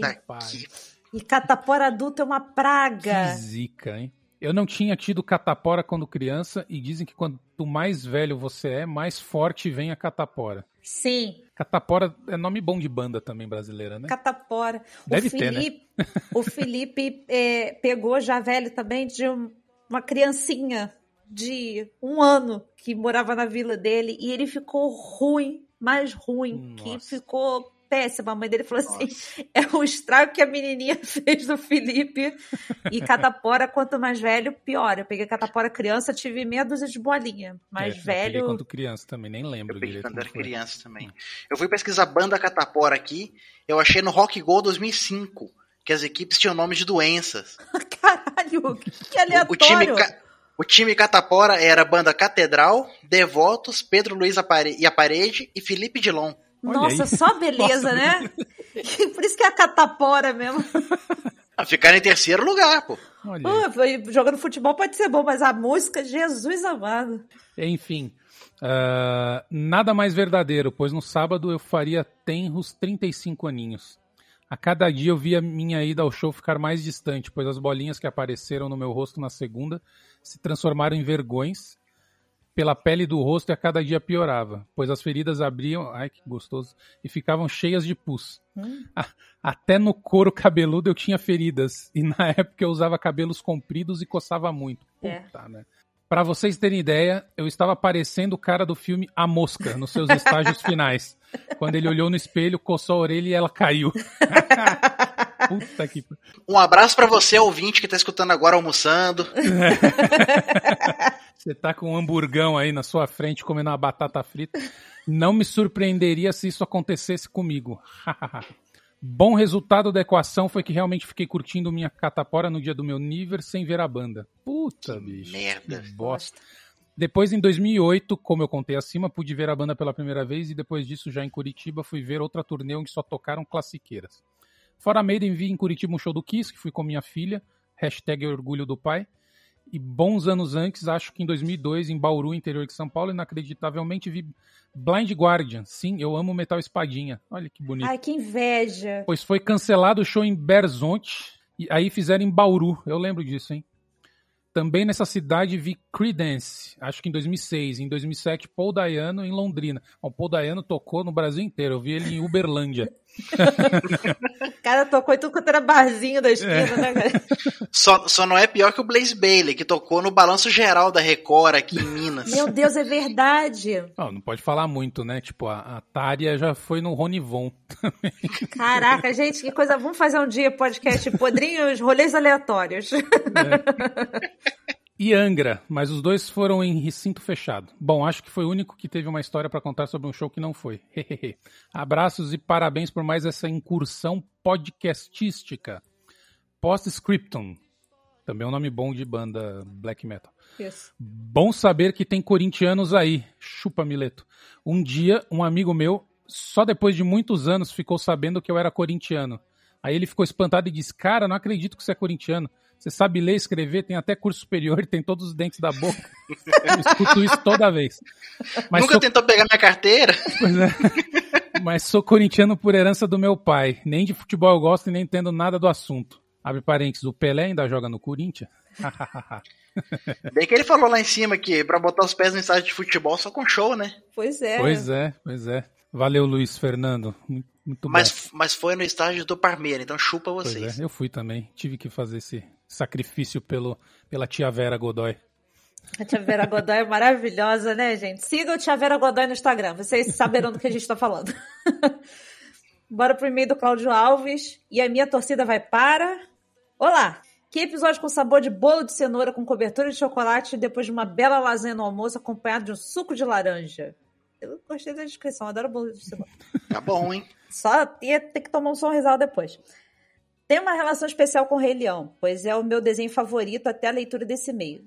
Depois precisa verificar. tá. Não entendi. É que até, até aquele momento ele tem o Rei uhum. Leão como favorito. Vocês sabiam que Rei Leão era um projeto secundário, pois os profissionais da primeira prateleira estavam focados em outros projetos. Se não me engano, Pocahontas, informação tirada dos livros Segredos dos Roteiros da Disney. Jason Surrell, editora Panda Books de 2009. A BNT. Esse livro é muito bom e tem um capítulo dedicado às músicas utilizadas no filme e suas funções narrativas. Nada é por acaso. Olha que legal. Eu já vi falar disso mesmo. E Pocahontas veio, eu acho que. Acho que foi o próximo, logo em seguida, né?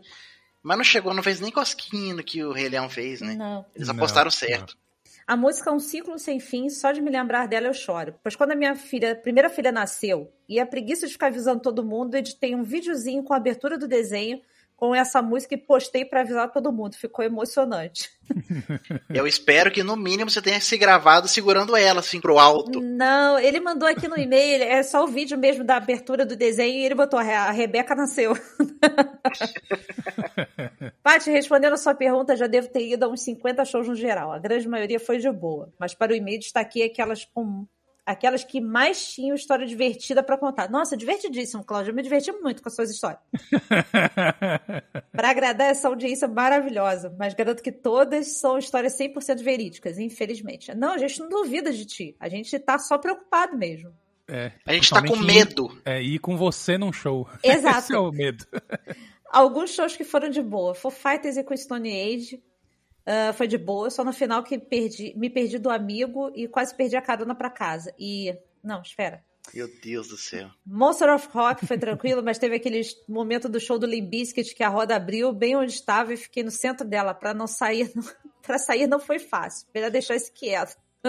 Tô falando.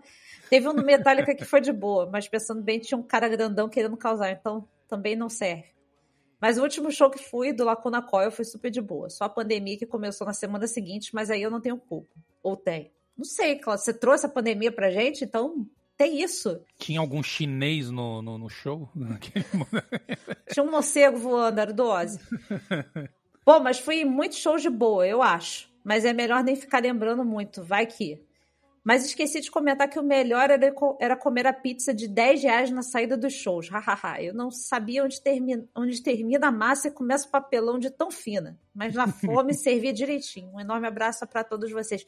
Nossa, tinha a pizza famosa que era não é Pizza Hunter, não, é Mr. Pizza. Não sei se tem pra, pra ir pro lado de vocês. Tem uma pizza aqui é chamada Mr. Pizza, que é uma rede até grandinha do Rio. É, a pizza deles é um troço que vem no, naquele papel manteiga e uhum. o óleo escorre, assim.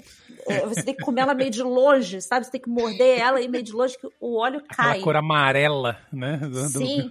O papel manteiga vira um plástico filme, assim, instantaneamente, não, né? e, e, é finíssima. realmente, você não sabe se tá comendo papel ou se tá comendo a pizza. É uma loucura. Ah, mas na fome vai o papel junto também. não, e, e, isso tem até hoje, tá? Porque recentemente, assim, antes da pandemia, eu cheguei em jogo do Corinthians no, no, no Itaquerão do lado de fora do Itaquerão tem a pizza de 10 conto lá. Ainda existe. Não, não tá nos primórdios, não. Vamos lá. Próximo e-mail de Carlos Augusto Monteiro. Bora, seus podrinhos. Salve, meus amigos podres, como estão vocês? Ah, feliz de você ter mandado e-mail, cara. cara. Gente fina, parceiraço. Cara, com esse tema eu tinha certeza que o Carlos ia aparecer. É, ele ficou muito feliz com o episódio.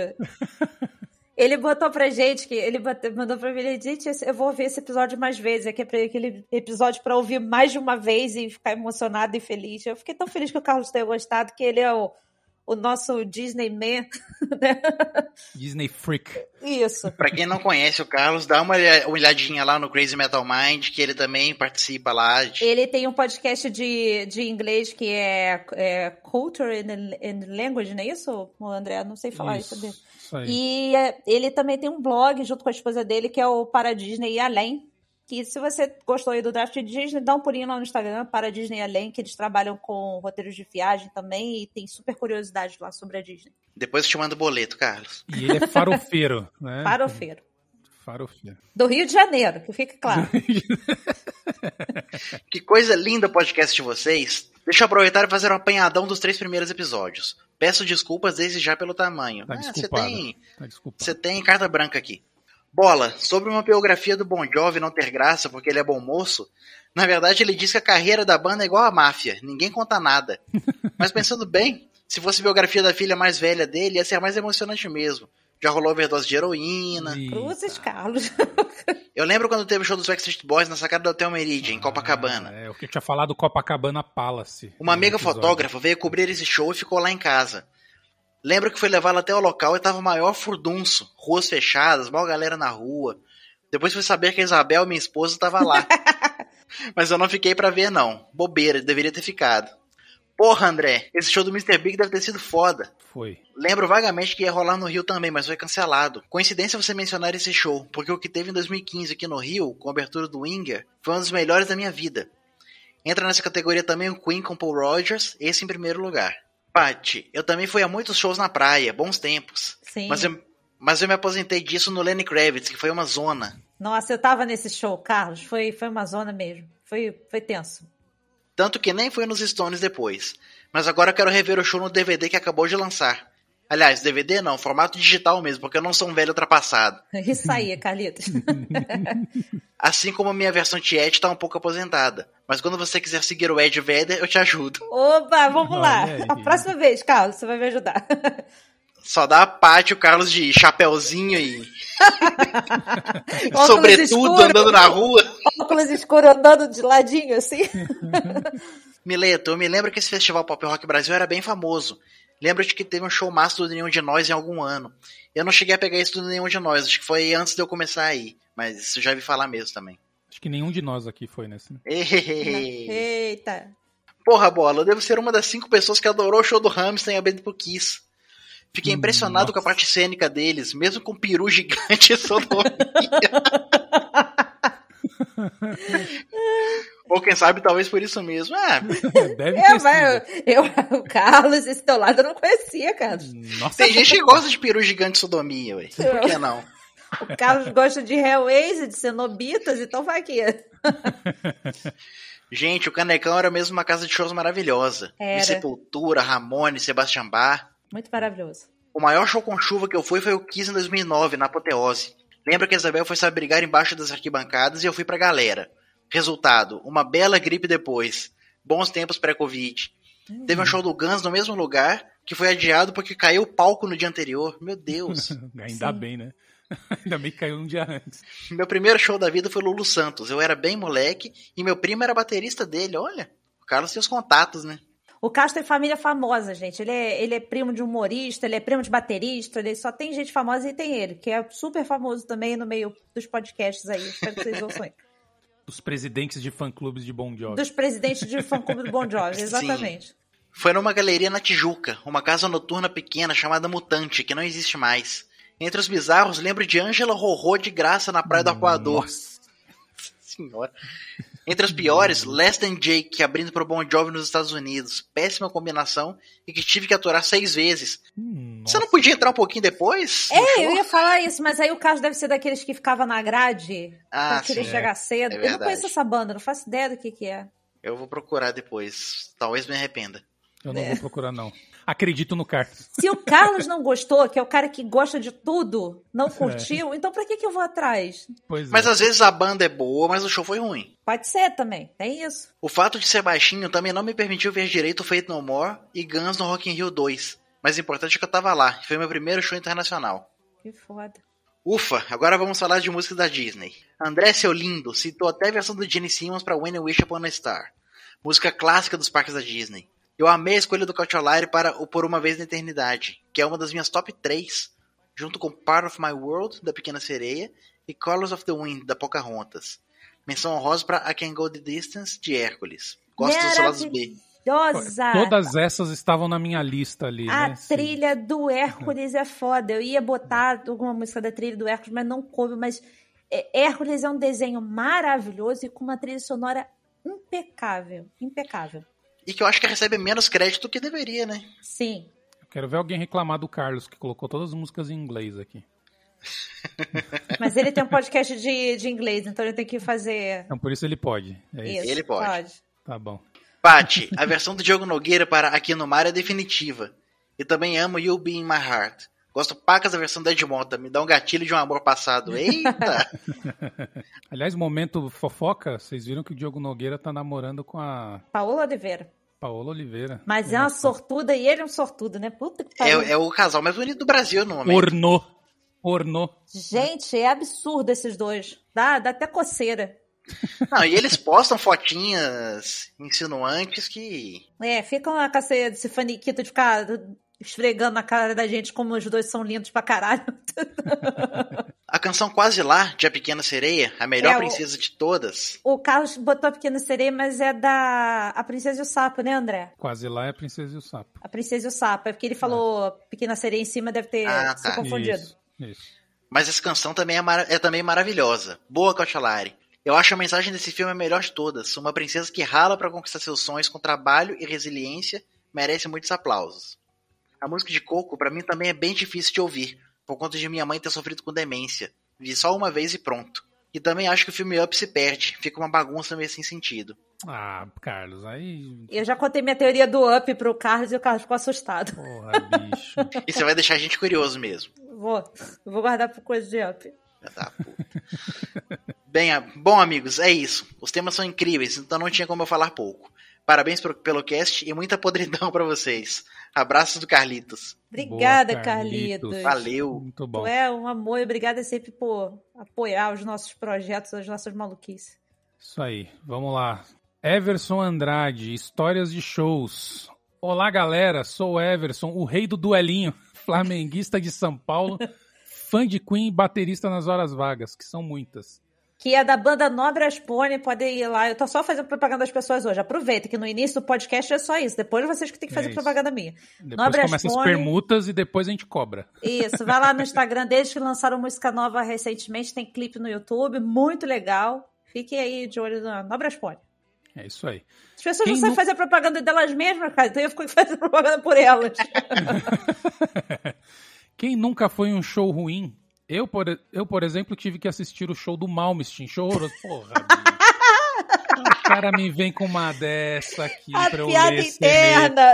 Porra, e eu juro por Deus que eu não escolhi ler o e-mail. Foi, foi sorte, caiu pra mim. Filha de uma égua. Os shows do Padre Marcelo Rossi que eu ia quando criança eram muito melhores. Tinha coreografia, né, Emerson? Tinha. Erguei as mãos e dai glória a Deus. Inclusive sendo o primeiro que fui, levado pela minha mãe. Que bonitinho. No do Malmsteen ou do padre Marcelo Rossi? Do padre. Não, do padre. ah, bom. A mãe dele tem bom gosto, Mas porra, é a mãe dele no show ele. do Malmsteen. Já tive o prazer de ir ao show com bola, que ele mencionou no cast, onde por pressão tive que tomar um duelinho inteiro para entrar no show. Foi mega divertido e faria de novo. Inclusive tomar o duelinho inteiro. Caramba. Esse aí é guerreiro. Espero ainda assistir um show com todos vocês em algum festival da vida, com certeza. Parabéns pelo cast, achei excelente, vocês são fodásticos. Que Deus abençoe essa bagunça. Amém. Abraços nas nádegas, com respeito. Outro. Ah, Baita abraço na sua nádega direita. e vamos então finalizar o e-mail do Daniel Martins Leandro, que também esteve presente aí nas nossas informações do, do podcast. Preso no banheiro do Airbnb e Tarzan. Eu gostei uhum. desse, desse título de e-mail assim. Fala, meus padrinhos preferidos. Daniel Martins de Porto Alegre aqui. Tô passando para contar a história que vocês citaram no podcast. Sim, sou o cara que dividiu o Airbnb com bilhete e ficou preso no banheiro.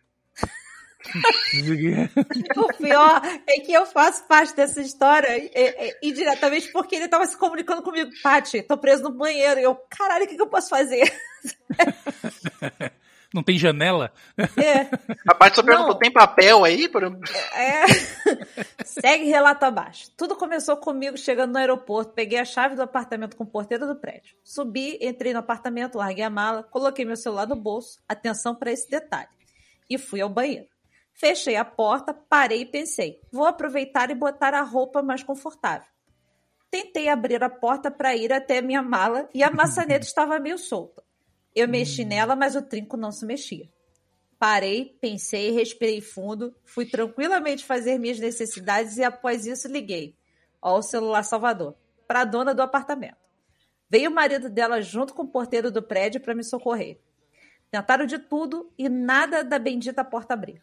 Então passaram um martelo e uma chave de fenda por debaixo da porta para eu arrancar os pinos que seguram a porta nas dobradiças, e foi assim que reconquistei a minha liberdade em um banheiro de um apartamento de Copacabana. Saindo de lá, fui dar uma volta do bairro, pisei na areia da praia de Copacabana por cinco minutos e fui comer alguma coisa no McDonald's mais perto. Gente, eu não lembrava desse detalhe. Ele que teve que arrombar a própria porta. Ele a porta. o Batista falou que pra ir no banheiro, depois eles ficaram botando a porta. Aí ele, eu fiquei encaixando a porta para ir no banheiro até colocar de novo. Não, a gente ficou o tempo todo lá encaixando a porta no buraco. Agora, imagina a cagada se ele tá sem o celular. Pois é, ia Nossa. ficar só na cagada normal, né? Na natural dele. Porque eu não, eu não ia saber qual era o apartamento, não ia saber chegar direito, eu não ia conseguir chegar lá para salvar ele. Puta que pariu, ele tá lá até hoje. E qual não, foi o é... review que vocês colocaram no Airbnb? Foi, foi positivo? Tava na conta dele, ele falou que ia pedir reembolso. Não sei se conseguiu. Sério? Coitado não. do cara. Os caras foram ajudar, pô.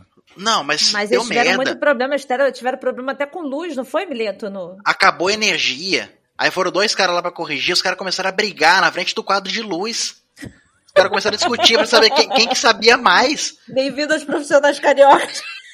Não, Paty, era o estereótipo do carioca. Sabe? Os, qual é, Querendo ser malandro. Tô te falando aqui que tem que botar a porra do fusível aqui, cara. Isso, cara, e, assim... e, o outro, e o outro era mais tranquilo. Calma, eu sei o que eu tô fazendo, sabe? Tipo, ah, tô continuando aqui. Esse rolê do Rock in Rio 2019 foi bem, foi bem curioso. No caminho para o show do Iron, eu e o Mileto pedimos informação para um cara vestido de Homem-Aranha. Ô, Homem-Aranha, tudo bem? Onde é que é o ponto do ônibus? É. para chegarmos até o ponto de ônibus do festival. Chegando lá, chega um cara e pergunta qual era o horário do ônibus da fila que nós estávamos. Esse cara era ninguém mais, ninguém menos do que T.A. Rock. Puta, não é possível. É sério. Coxa. Eu só fui, eu só fui perceber depois que ele foi embora, mas ele já, ele tava muito apressado, porque o ônibus dele era o que tava lá na frente, tava quase saindo.